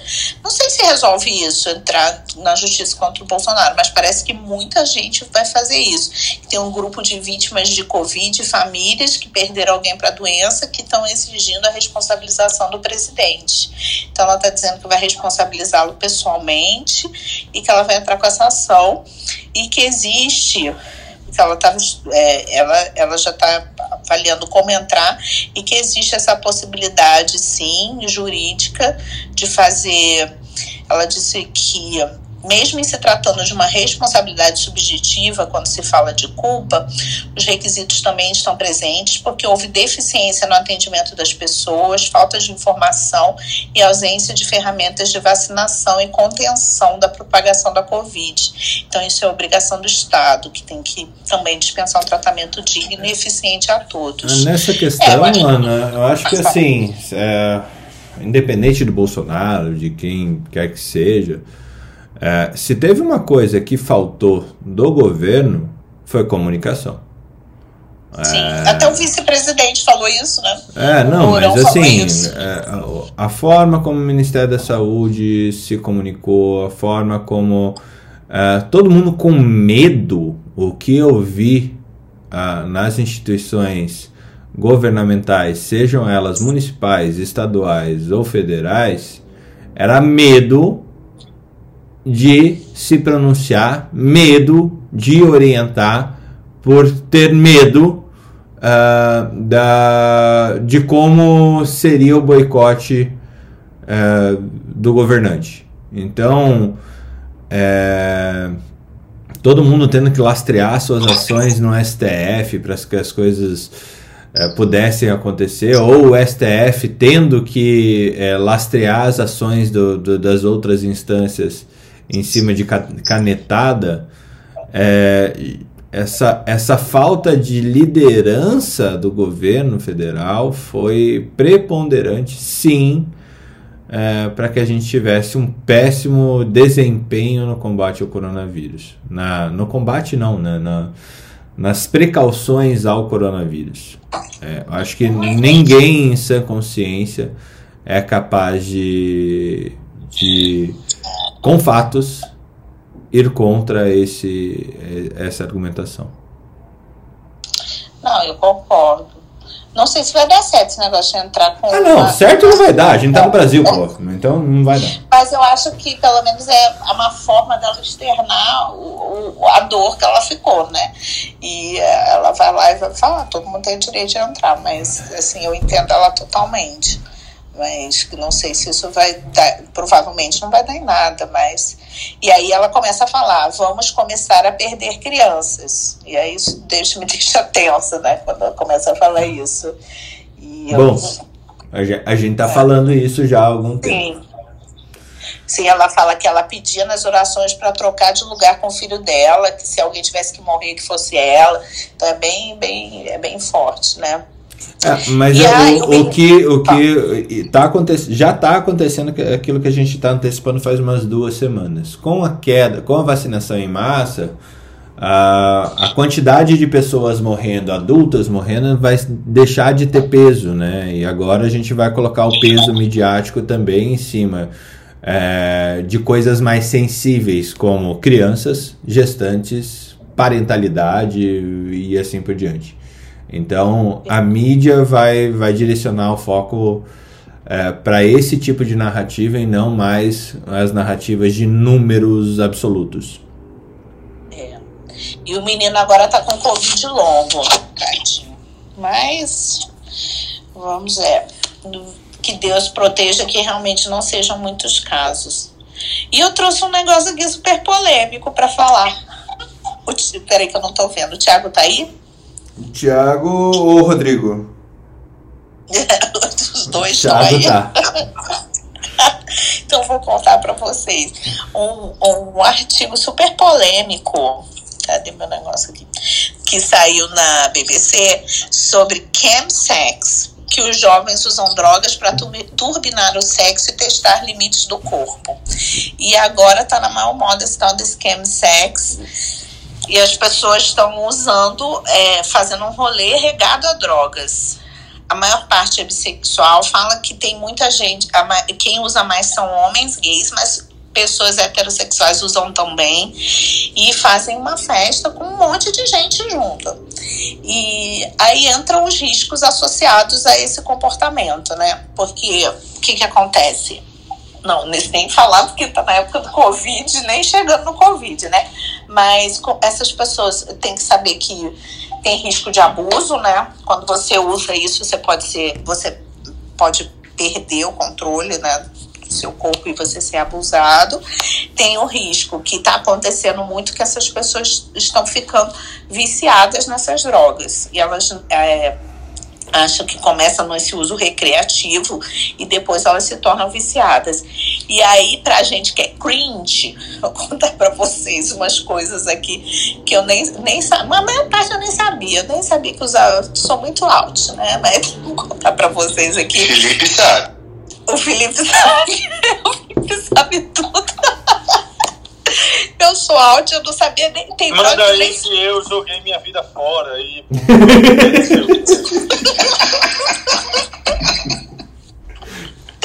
eu vou. Tá, peraí, filho, deixa eu contar isso aqui. O, o, o Felipe usa oh. aquele, aquele reloginho da Hermione lá no, no Harry Potter que você consegue mais tempo, sabe? É, é verdade. Acho que é aquilo. Ó, então, tem umas coisas aqui que eu nunca tinha ouvido falar e tem, eu vou contar para vocês. Primeiro vou falar as drogas, né? Mefedrona, metanfetamina e o ácido gama hidroxibutírico, GHB. Essas são drogas mais usadas e as pessoas usam para poder maratonar no sexo. Teve um que falou uma coisa aqui que ele tava com duas, ele tem duas namoradas e aí que eles ficaram fazendo várias horas só pararam porque senão eles iam perder a praia e aí eles foram para praia. Mas o que eu achei mais interessante. Eles precisam tomar algo para isso acontecer? Essa geração é um fracasso mesmo. É, é melhor um de voltar para ser É um fracasso. É, na verdade, eu acho que a gente está voltando para os anos 70 e a gente não percebeu, né? A gente tem que ficar repetindo as coisas, aí ah, descobrimos a roda, aí a gente volta de novo. Aí depois já é, se você for ver, o povo tá zanzando do juízo, fica usando siglas que não tem nada a ver, cores diferentes, escuta K-pop. Realmente, esse povo é mais atrasado. Eu acho que a gente voltou aos anos 70 e aí depois a gente vai para os anos 80, que, é, que foi totalmente contra. O povo virou super Mauricinho, workaholic, e era toda família tradicional, mudou tudo. Que eu acho que a gente voltou, porque tá igualzinho. O povo é que só que o povo não sabe. Mas né? pelo menos as bandas de rock eram boas. Isso é verdade, nos anos 70, né? Virou Mauricinho? O que, que é Mauricinho? Não, quem virou Mauricinho? Não, nos anos 80. O, aí o que aconteceu? As pessoas romperam com os anos 70. Aí nos anos 80 o povo virou todo a anda de terno, ganhar dinheiro, ser workaholic. Porque nos anos 70 foi não, não ganhar dinheiro, viver em comunidade, é, vamos, sexo pra, é livre para todo mundo. Nos anos 80, quando uma coisa é em é, excesso, é, nenhum, as nenhum pessoas negam agora usa mais terno, né? Viu, Fernando? Não. Quando, quando, foi a última vez que você usou um terno? Eu tô de, eu tô de pijama ainda, desde os. Tá vendo? Então, é, mas é, o que eu tô dizendo para você que não, não vai ser igual aos anos 80, mas o que eu quero mostrar é que os anos 80 fizeram uma ruptura com os anos 70, porque foi uma coisa que foi muito intensa. Então, quando uma coisa é muito intensa, ela provoca, às vezes, uma reação contrária. Então pode ser que em breve a gente viva o contrário disso. Sim, veja só, foi Lula e Bolsonaro. Pois é, e agora eu não sei o que, que eles vão arrumar para Maria. Cara, eu fico tentando imaginar como é que eu vou explicar para as minhas filhas os discursos da Dilma. Né? eu fico imaginando, pai, como é que alguém escuta essa mulher e essa mulher apresenta o Brasil, ninguém fazia nada. Eu digo, minha filha, veja, vê o que veio depois. Cara, então, mas daí depois a gente tem que explicar Olha o discurso do. Bolsonaro. Olha o Brasilzão, como foi regado. Olha só, desde. Vamos lá, vamos pra. Vamos pegar só a nova república. Sarney. Collor, É. Itamar. Lula. Fernando Henrique, Lula, Dilma, Temer, eh, Bolsonaro. Cara, quando você pega esse pacote, eu vou dizer uma coisa que me dói, mas é a maior verdade. O melhor presidente que a gente teve na nova república, por incrível que pareça, foi o Fernando Henrique. O cara conseguia conversar, ele falava discurso. É, é, foi a última vez que eu vi um discurso de um presidente sem erros de português, pô. O cara era, tinha um projeto de país de longo prazo, plano real e medidas anticíclicas. Era, tinha os seus problemas, tinha. Mas, putz, tinha muito problema, tinha, mas olha o que veio. É, Olha mas aí é que tá, Felipe. A gente não consegue. A gente, como nação, a gente não consegue é, ter uma linha, né? A gente só tem A projeto gente- de poder. é. A gente só tem Gente, mas de isso daí é mundial, né? Você vê que, pô, na, Não, no Reino mas- Unido eles, eles elegeram o Boris Johnson. Mas, Mas é- É, é o momento, é o momento do mundo, eu acho que a gente tá. Qual, qual que é a ruptura? Qual que é a ruptura? A ruptura é informação para todos. Esse é o, o, o É. caminho, o caminho da ruptura. acham- Eu tenho voz, porque antes Exato. ninguém achava que tinha voz. E um igual a mim pode estar no poder, porque antigamente ninguém achava que isso era possível. E agora as pessoas querem uma, uma imagem que represente a elas. E como a maior parte da população não está tão top assim, a situação fica grave. É, a, dita- a ditadura da topzeira. é, Agora eu quero contar pra vocês, cringes aí, o, como que se acha essas pessoas loucas no Tinder. Eu vou contar pra vocês, que isso eu não sabia. Isso foi uma grande novidade na minha vida aqui. É, então, quando a pessoa entra nesses aplicativos de relacionamento e ela está procurando por sexo químico, existem emojis pra isso. Nesse caso, não é cringe usar emoji, né? Ah, O meu Qual é o emoji. emoji do psicodélico aí? Então, são vários. Isso que eu ia contar pra vocês. Ei, manda no Vários. grupo aí, eu quero fazer parte desse grupo. Eu, eu, eu, eu escuto K-pop e eu uso droga com sexo. Eu vou contar quando vocês estiverem aí. Não, vocês são bem casados. O povo aí que tá no Tinder pra ver o que, que significa quando olhar. Ó, então, se, é, foi o, o psiquiatra que contou aqui que se você tem emoji de raio e de floco de neve, isso é referência à cocaína. Ai, É, se merda. Se tem uma explosão, é pra poppers. Esses poppers eu nem conhecia, tá? É, essa, viu que Não, esses poppers são nitritos antihipertensivos. Como que usa isso, gente? Cara, a turma tá cheirando clonidina, É. puta que Pois Vai é. ter, vai ter cinco bien, vê se. Pois é, porque é. a clonidina, ela, ela dá sono, né? Olha Como é que o cara vai... Cara, O que é coisa doido. maluca. Eu Muito de doido. Cheirar clonidina hoje, cheirar clonidina, gente. A explosão. Então, se você vira a explosão lá na pessoa, ela gosta desses poppers, que são dro e drogas inaláveis como uma espécie de versão turbinada do lança-perfume. Fala a verdade. Ei, gente. lança perfume, beijo. Não posso nem falar isso porque tá gravado. Chefe, conta essa parte aí. Que... Ó, se Eu tenho tem, história pra contar de lança perfume. se tem uma aliança Eu tenho. E um diamante, aí essa, isso Diamante daí não. são as metanfetaminas. E se tem uma chave e uma gotinha de água, então isso tá, é falando de anestésico, é, ketamina é ki, né? Aí o ki de uma chave de ketamina e G é, de GHB. E se tem um foguete, é slam. Que eu nunca, gente, eu tô muito por fora, sou velha mesmo. Sou nem mais cringe. Foguete é, é slam. E esse slam é uma é, ou metanfetamina injetável, que é metanfetamina injetável, esse slam é o foguete. Então, se, se as pessoas usarem esses emojis né, nos, nos é, perfis delas, elas estão procurando sexo químico. Então, é uma coisa para as pessoas ficarem atentas, né? Porque se não, não quer isso, fica atento. Então, Eu acho que eram essas as novidades. Para mim foram muitas novidades pro dia. Sexo. Agora ninguém fuma mais maconha, né? Ah, não.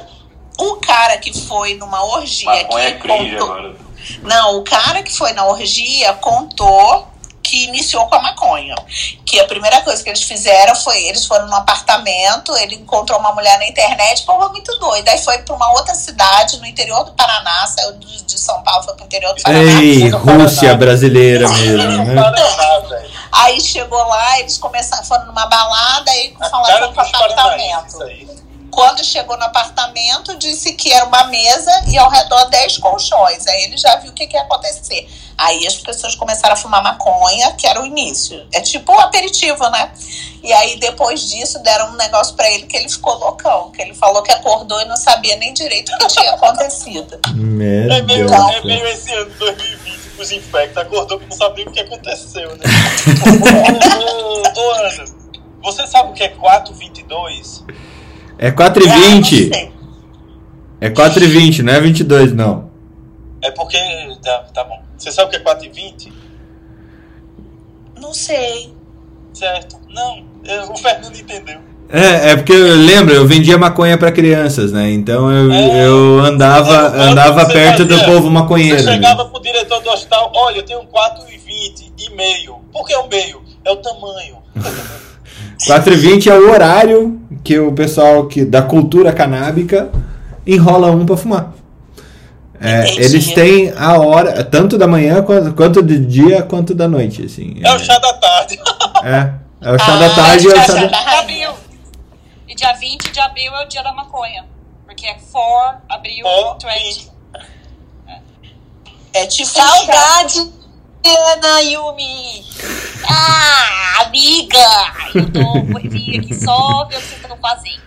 Tá, seguinte, deixa eu... Nosso papo. Nosso papo cringe. A gente tá em Hoje droga a Marileia tem que cantar no final. Não, eu já escolhi a música.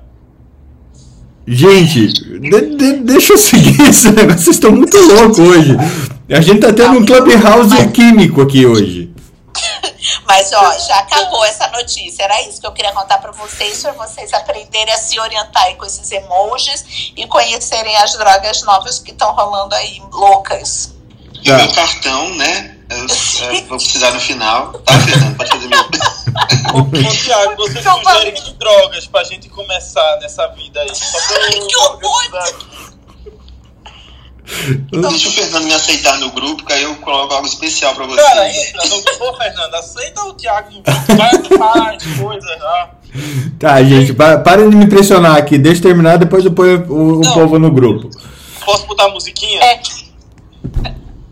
Gente, ó, Messias, eu subi porque eu queria te contar uma novidade. Ontem a gente falou sobre é, o que sabemos em radiologia sobre Covid, mas saiu um dia 19 de junho, não sei se eu falei isso, da Sociedade Europeia de Radiologia sobre o papel do ultrassom pulmonar na doen- no Covid-19. Então tem um statement agora de como fazer ultrassom e quais são os achados ultrassonográficos em Covid-19 bem estabelecidos aqui. Você tinha visto isso? Não, não tinha visto, mas, pô, interessantíssimo, assim, o cara, o ultrassom pulmonar, ele tem bastante utilidade ele é muito pouco utilizado, entendeu? Uhum. É, é bem, bem relativo, assim, cara, assim, mas, ele- mas ele é muito dependente do, do operador, né? Isso aí pode ter algum viés de utilização, mas eu não vi não, Fernando. Ó, tá aqui. É, Eu ia falar, então, eu ia falar isso, inclusive quando teve a, a- o H1, H1N1, porque eu sou cringe, né? Então eu sou da época de outras pandemias, né? Quando a gente chegava às gestantes, a gente fazia obstétrico e fazia também ultrassom de pulmonar. É que, sinceramente, é bem difícil. Eu não aprendi. É bem difícil, mas é o, o- o- ajuda bastante o clínico. Se você puder fazer junto com. É porque, principalmente no pronto-socorro, eu fazia muito pronto-socorro. Você já faz obstétrico, já dá aquela olhadinha no pulmão, dependendo, você não precisa nem é, radiografar, já, já, já ajuda a orientar o clínico na, na- no que ele vai fazer. Se ele vai pedir tomo mais tarde, se ele vai pedir tomo na mesma hora. Exato, mas é, o que é legal é que é um, um statement, né? Ele, ele traz o. o Não, excelente, maravilhoso. Excelente também, acho. Uh, Newton, notícias pra deixa, gente dar. Deixa, deixa, pode, deixa eu só falar. complementar, Fernando, assim, é, a, a, gente utilizava, a gente utiliza, na verdade, ultrassom em, em CTI, é, uma coisa assim de pulmonar que poucas pessoas usam, é o Doppler, né? Porque a gente sabe se uma pneumonia é bastante vascularizada, você vê uma hepatização, por exemplo, no ultrassonografia, que é aspecto de fígado, né, no pulmão. Você joga o Doppler, se ele é bastante vascularizado, a gente sabe que a, a antibiótico terapia vai chegar naquela área pulmonar comprometida. E, e, e, eu acho que assim deve ser interessantíssimo isso aí, porque a gente estava usando a ultrassonografia para identificação de pequenos derrames pleurais, que existe uma correlação de sobreposição é, de infecção bacteriana nos derrames pleurais e derrames pericárdicos, né? Pô, cara, eu quero olhar isso aí, deve ser interessantíssimo, cara. A gente Não. já usa, mas muito pouco. E muito legal porque ele traz, ele, assim, ele é extremamente técnico. Ele fala sobre quais são a, a, os transdutores que você tem que usar, se, como que vai ser a expressão isso em transdutor convexo, linear, phased array, Fantástico. microconvexo Fantástico. e tal. Então é, é um Obrigado, baita artigo. informação bacana mesmo, eu vou procurar isso aí. Bem bacana, velho. Tá, eu já pus ali no nosso Telegram.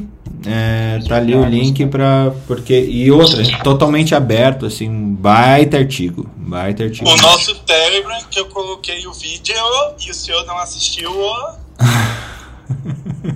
Você tá bravo porque eu falei que você tinha tempo demais para ver as coisas, né, Felipe? Mandei no seu primeiro. Não, eu joguei 20 anos fora, né? Com coisas desse tipo e tal.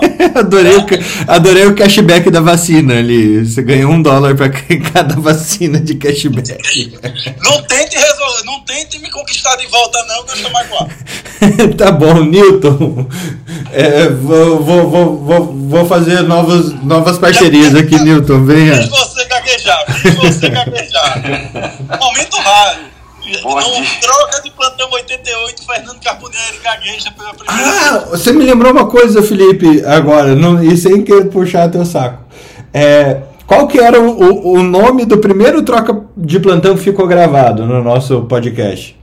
Ah, eu, eu, ah, o nome do primeiro? Do, do, do 9. Do, do 9. Foi o 9 que eu acho que ficou o primeiro. Era ah. o de orgias. Era das orgias, claro. A gente antecipou que essas orgias aconteceriam na pandemia no, no episódio 8, 9. E aí no É, vocês são muito antecipadores de tudo. Pô, até as orgias a gente separou, hein? Veja só. Mas ejaculação precoce. Olha, eu escolhi a música do final do episódio de hoje. Show.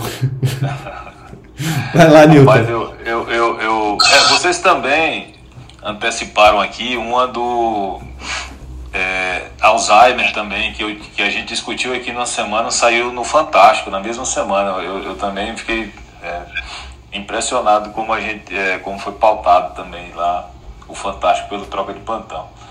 Fernando, eu tô, eu tô até agora é, é, tentando, eu tô, eu tô meio zonzo aqui da, das coisas que a Ana falou, que eu não conhecia nada disso. Tô, é, minha cabeça deu um nó. Você já estava provando aí? Rapaz, eu, não, eu, não, eu nem conhecia, não sabia nem o que era isso. Eu pensei não, que a gente. O, eu bom é você achar gente... um perfil de algum conhecido agora e encontrar esses emojis. Ei, drogadão! Não, mas foi isso que eu pensei. Digo, ó, vai que agora a gente vai prestar mais uh, atenção né, nos nos perfis agora, o que que tá escrito lá, né? Pra não, eu tenho uma amiga minha que tem um novo. foguete do lado. Aí eu já mandei mensagem pra ela aqui agora. E aí, como é que tá? Usando muita heroína? não, eu pensei que a gente ia chegar nesse, nessa época fazendo é, é, sexo por é, é, virtual. Realidade, realidade virtual, né? Essas coisas, né? Tomara que eu continue cringe. É, é, mas, mas assim, sexo químico realmente foi um negócio muito diferente aqui. Psicodélico. Que, que, a gente tá, foi muito psicodélico. Voltando mesmo aos anos 60, né? Nem 70, já é 60 para né? o estoque aí moderno. Campanha, Tiago no grupo. É, com certeza. Vamos é, tornar um grupo mais psicodélico. Não, trazendo aqui, trazendo aqui, é, eu não sei se foi discutido aqui, Fernando, questão, eu vou mudar aqui um pouco o foco, né, trazendo mais para a parte empresarial, se foi, se foi discutido que a questão do imposto de renda que vai ser cobrado no lucro das empresas, né, é, é, dividendos, lucros e dividendos. Vocês já comentaram sobre isso, não, aqui? A gente, a Luciana Laz trouxe alguma coisa sobre isso na segunda. Uh, e a gente está a gente tá no período das conjecturas ainda, né? Visto que o, não, não foi batida ainda a reforma tributária. Mas é o que a gente está trazendo é como que o médico, a empresa médica, é, que o, o, médico ganha por, por lucro, né? Como que isso vai ser tocado dessa maneira? Daí a gente trouxe também a situação do simples e do não simples. Vocês viram que o IFIX ontem subiu 3%? O índice de fundo Mas imobiliário do Brasil. Por por que, que subiu 3? Se, se, se estão querendo tributar ou não? Ou, ou porque já. Não, tinha caído, tinha caído 6% no dia que o Paulo Guedes falou da possibilidade da reforma. Ah, sim, certo. Então Sabe é por que subiu 3,5% ontem? Porque, porque o fundo imobiliário não vai ser taxado. É, já acharam lastro com o Fiagro. Como o Fiagro não pôde ser taxado, constitucionalmente criou o lastro e a jurisprudência o IFIX automaticamente é atrelado ao FIAGRO. Acabou-se. Pronto. Aí depois então, Fernando, eu vou só trazer o que está na proposta do governo, que se passar realmente pode impactar, porque assim, não, é, historicamente os médicos, principalmente, muitos profissionais liberais, é, ao longo dos anos, né, eles se utilizaram da construção de PJs para é, escapar de imposto, de imposto de renda. Todos, né, nós, eu também tenho uma PJ e todo mundo que, que prestava serviço e que presta é, fez isso ao longo dos últimos anos. Né? Então, assim, qual é a proposta do governo? Como ele vai aumentar o teto para a tributação das pessoas físicas, né? a ideia do governo é compensar isso é, taxando mais as pessoas jurídicas. E aí veio essa proposta de taxar a, a, os lucros e dividendos das empresas. E pelo projeto, é, haveria uma isenção, né, esse aqui é o interessante, para dividendos de micro e pequenas empresas. Então, é, mesmo que você tenha uma empresa é, micro, que no caso de, de, PJ de prestação de serviço, né, se você ganhar até 20 mil por mês por essa empresa, na forma de divisão de lucros, né, que a gente faz isso porque o lucro ele não é tributado hoje. Então, é, a gente recebe pela, pela, pelas PJs como divisão de lucro. Né?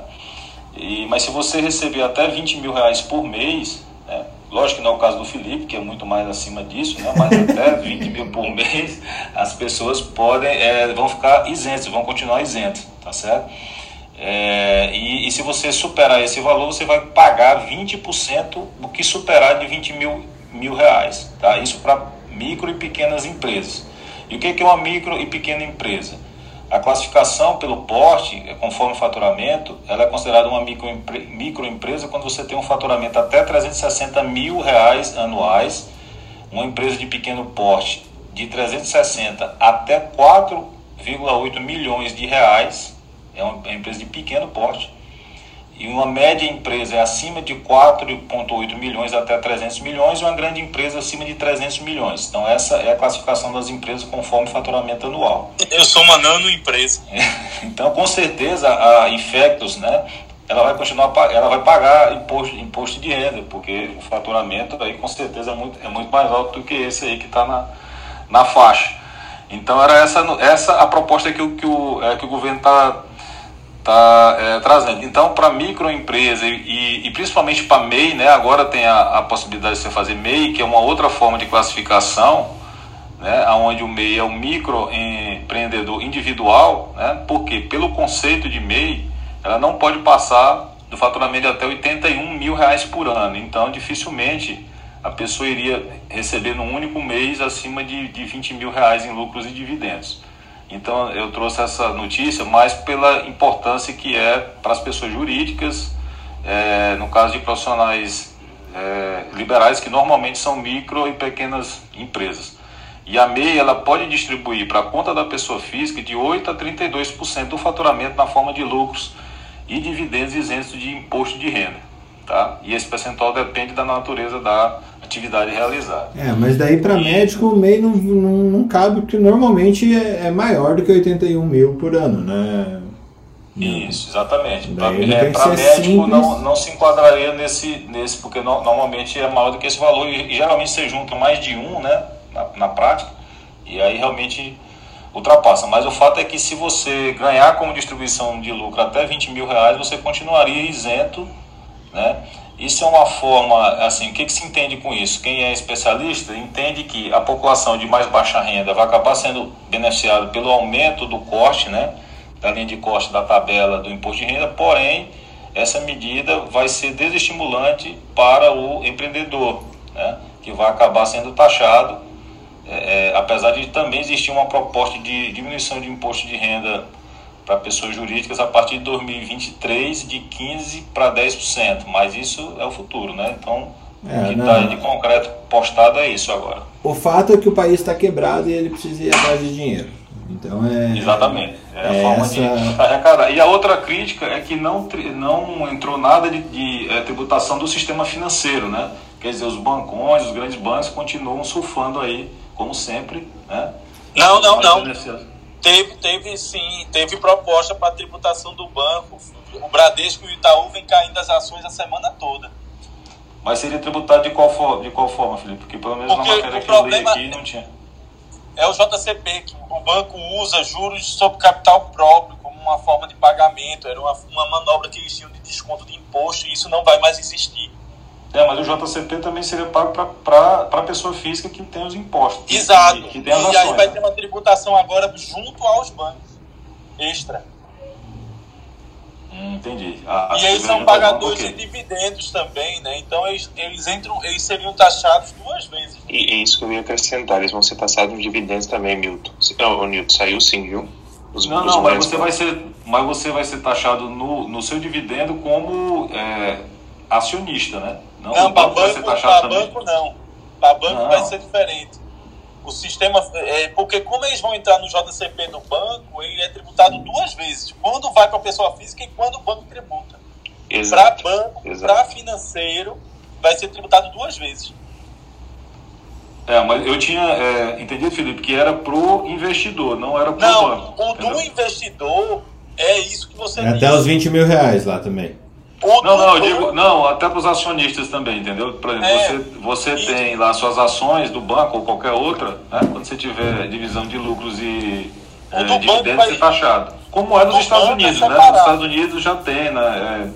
É, é, em outros países, na verdade, é, o lucro e dividendo das ações, por exemplo, é, ele já, já tem imposto, né? Aqui que não tem ainda.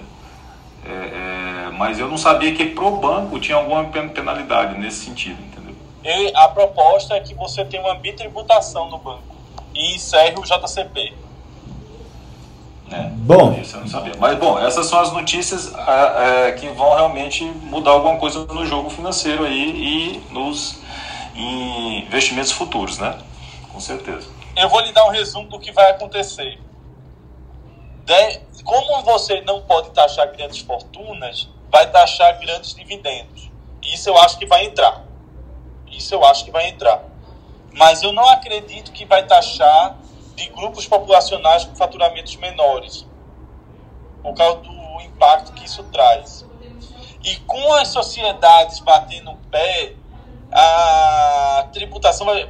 Na hora que eles abrirem para o primeiro, eles vão ter que abrir para todo mundo. E essa questão do Fiagro salvou o fundo imobiliário. Sabe o que é que pode acontecer se você tiver uma taxação muito alta? Os caras sair da B3 e ir para ir para o Dow Jones, empresa grande. E isso eles não têm interesse que aconteça. O Milton, não sei se você chegou a ver, o, BTG ele publicou um, um, artigo, um artigo não, né? Um, um, um comentário que no final, em 2023, eles calculam uma queda no, no, nos lucros dos bancos que gira entre torno, em torno de 5 a 9%. Que é, e, e, aí as grandes empresas, cara, que nem pegou também a, a Bev, né, que, que é pagadora de JCP, então assim, teve sim, cara, as grandes empresas estão tão emputecidas. 100%. As grandes Gente, sabe o que eu empresas. fico pensando nessa, nessa faixa de 20 mil? Olha só, que se você ganha até 20 mil, ok. Mas se você for ganhar 21, 22, 23, não vai valer a pena. Você vai ganhar É, é menos. melhor você ganhar 19. É. Exato. Então vai acabar que pra você vai ficar uma faixa aí que vai ser péssimo. Vai ter que fazer a conta de quanto Você tem o. Vale da Morte. Você tem o Vale da Morte do- dos seus ganhos Na época, que eu era, na época que eu era concursada, que eu, que eu ganhava só a metade do meu salário vinha da, da empresa, né? Era, eu tinha que fazer isso direto pedir pra pessoa me pagar no mês seguinte. Porque se, eu, se, eu, se ele me pagasse naquele mês, eu ia pagar mais imposto do que. Eu tinha que fazer Sim, isolado. aí você vai acabar. É, você trabalha mais e vai ganhar menos. Vai ganhar Vai menos. ter uma Então, faixa aí que você não vai poder ficar até, É, sei lá, uns é, 30 mil. Tem que então, pôr é- na conta. É a faixa negra. É, Mas quem- esse é- quem mas esse é o concurso- plano Isso é um problema pra quem é concursado. Ou que tem uma. Que, né, que nem eu. é- Não, mas concurs, concursado é CNP. É, é, é não, contratação por é. CPF. Você paga de qualquer é, se forma. Você, não, É CLT, se né? você é concursado do Estado, você Estatutário. não é carteira assinada. Exa exatamente. Você- É diferente. É Ah, não, diferente. mas Ana, não entra nisso, não. Isso aí é só pra Não, mas é só PJ. É. Então, então, Esse negócio então, é pra pessoa exatamente, mas- jurídica. Deixa eu explicar. Quem é, quem é. Então, se o médico trabalha metade do tempo dele no concursado, metade do tempo dele na empresa, entendeu? Aí que aí o salário pode ser que caia nessa faixa. Porque você estava falando, ah, esse salário é muito baixo para médico. Mas se você trabalha metade do seu tempo no concursado, metade do seu tempo na empresa, às vezes você ganha isso na empresa, entendeu? Mas só que não vai ser tributado em conjunto como se entrasse na, pra aumentar a faixa do imposto de renda que você está falando. É separado. Mesmo É separado, tenha- mas assim, mas é que vocês estavam falando de faixa salarial, né? Ah, sim. faixa Mas não vai é menor. juntar. Mas não vai juntar. Se você ganhar 10 mil no concurso, 5 mil no concurso, não vai juntar para esse valor de 20 mil, São não. coisas diferentes. É, mas no, no fim do dia. Você junta o imposto de renda. Aí tem a parte tributável e não tributável.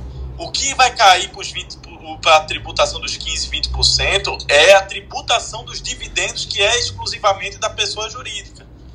É, Que não era tributável É, até que- hoje.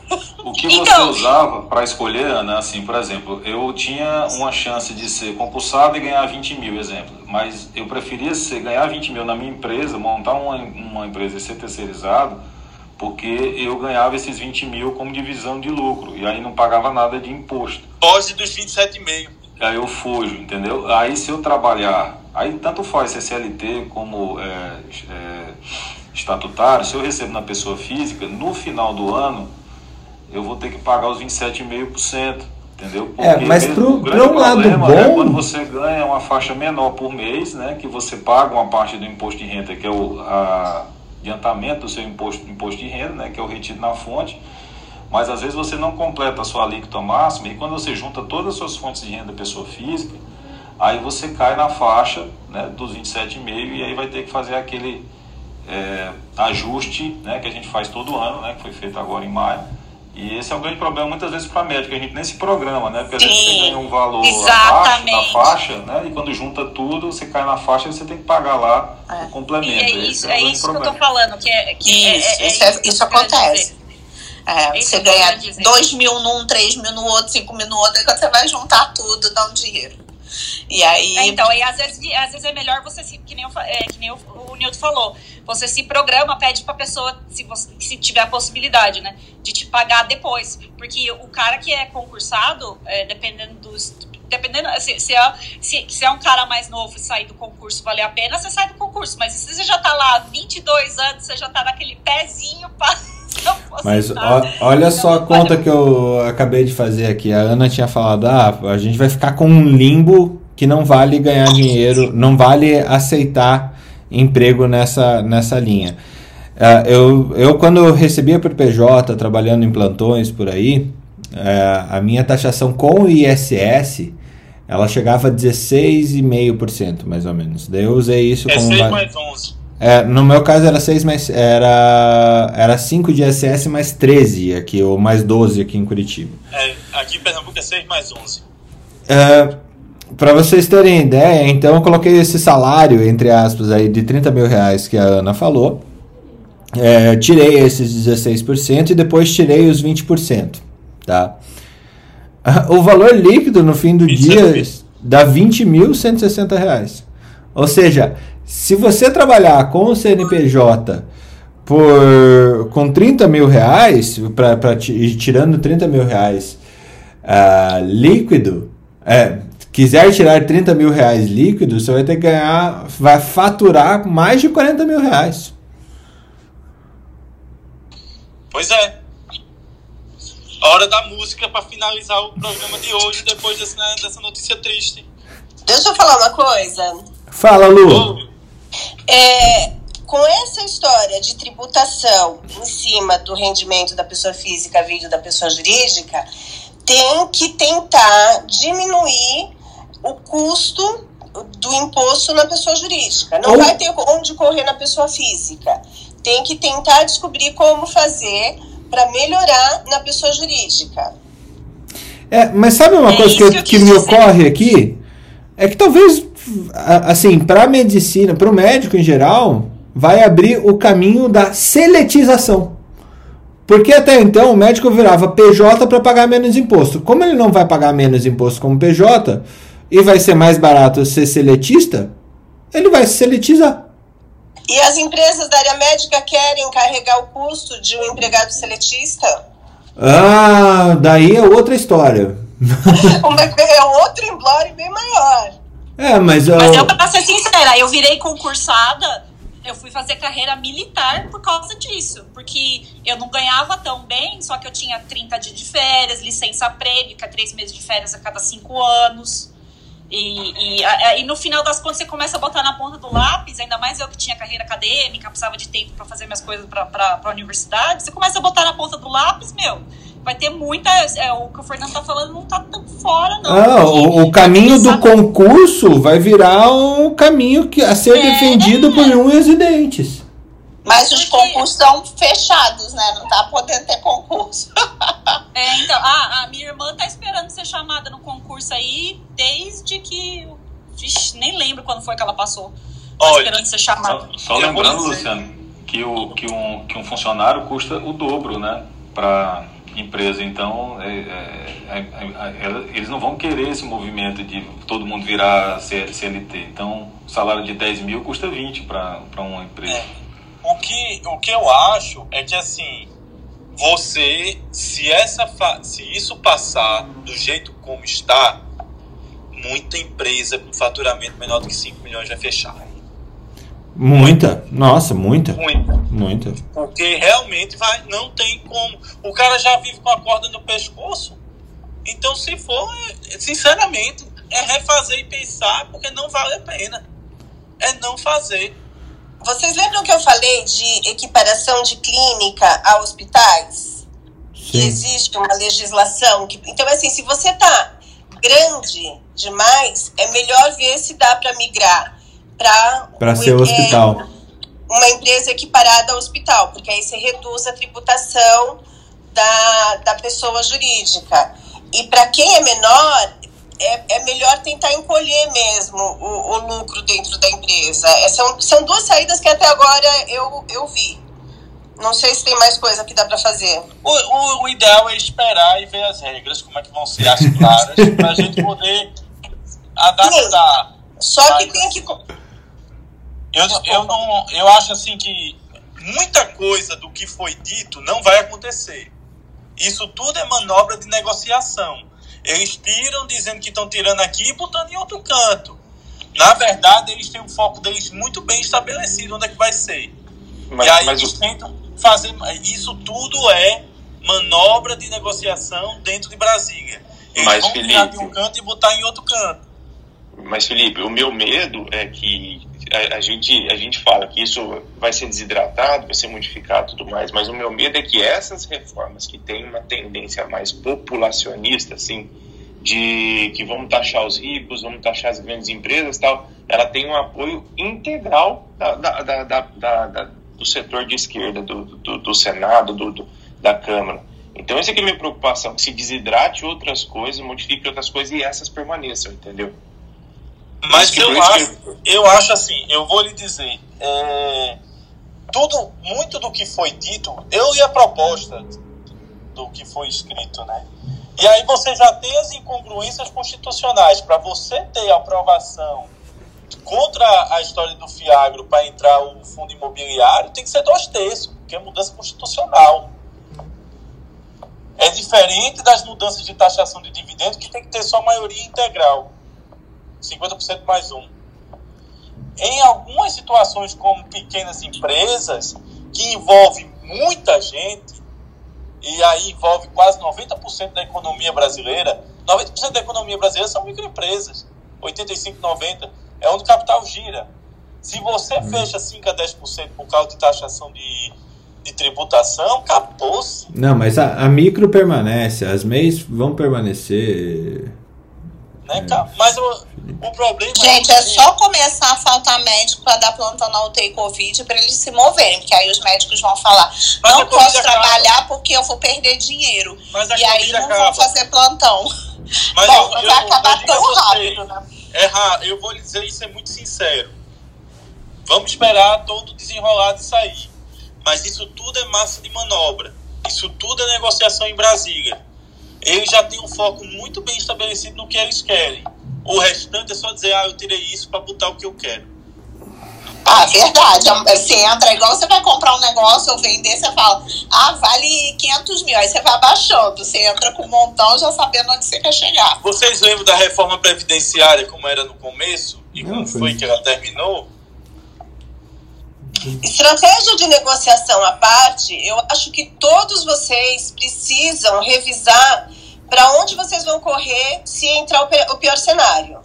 Independente de. Não vai passar. É negociação, é negociação. Mas eu acho que todo mundo tem que traçar uns dois caminhos diferentes para ver o que, que vai fazer se, algo, se isso daí passar. Muito é lógico. Tem outra é, alternativa, é tem outra alternativa. Casa com irlandês e muda pra Irlanda. É outra alternativa. Não tem tanto irlandês aí, tem? Não tem, pior que não. Você tem menos irlandês que médico. Então, não tem jeito. O funil de vocês é sempre muito pequeno. Não dá pra todo mundo especialité, não dá pra todo mundo ser concursado, não dá pra todo mundo estar com irlandês. Não vai ter jeito. Vai pagar imposto. Não, eu tô feliz. Eu tenho tudo. Não, mas aí também paga imposto, Ana. Pô, na Europa paga mais imposto até. Você casa com que, que, porque casa com o que trabalhe para você, amiga. Ah, é? Você Meu Deus. Essa é uma estratégia o marido dela isso aí. É, estratégia vencedora. Não, não, é, é tem, tem aquela, tem aquela estratégia. Hein, Newton? Tem aquela estratégia do. Faça. E o Jazz achando que tinha se dado bem. Mal eles sabem. She does not have bills because her husband pays the bills. Listening to me, Mr. husband. Quando eu casei, a única coisa que eu levei foi dívida. A única coisa que eu ganhei quando eu casei Não, foi pensa. Mas tem uma frase famosa. Tem uma frase famosa do Benjamin Franklin. Só há duas coisas inevitáveis nessa vida: a morte e os impostos. A Lu tá no meu perfil. Então, a Lu é Tem até um filme com o Brad Pitt, né? Death and Tax, que ele falava Death and Tax, que ele era morto. Texas, Death and Texas. Black, é, Black Tie, né? É, que, é o que a, que a Lu falou, já começa Eu vou embora trabalhar, que eu já devia ter trabalhado. Tá, fecha esse negócio com a tua música, pelo amor de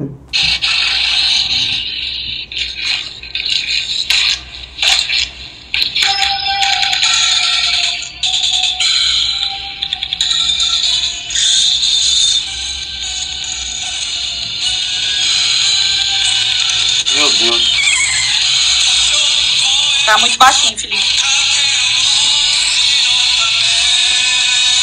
Que isso, Van Halen? Jaspion.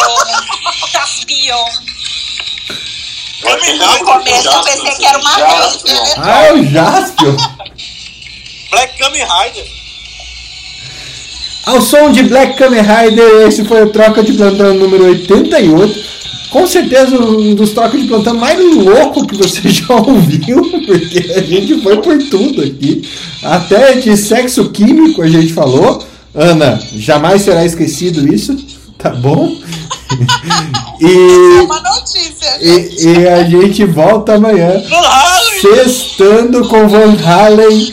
E de novo, notícias dos sexos químicos e emojis com Ana Carolina Carvalho. Um abraço a todos. Não é todo dia que tem, não. Foi só hoje. Tchau pra vocês. Bom dia, gente. Bom dia.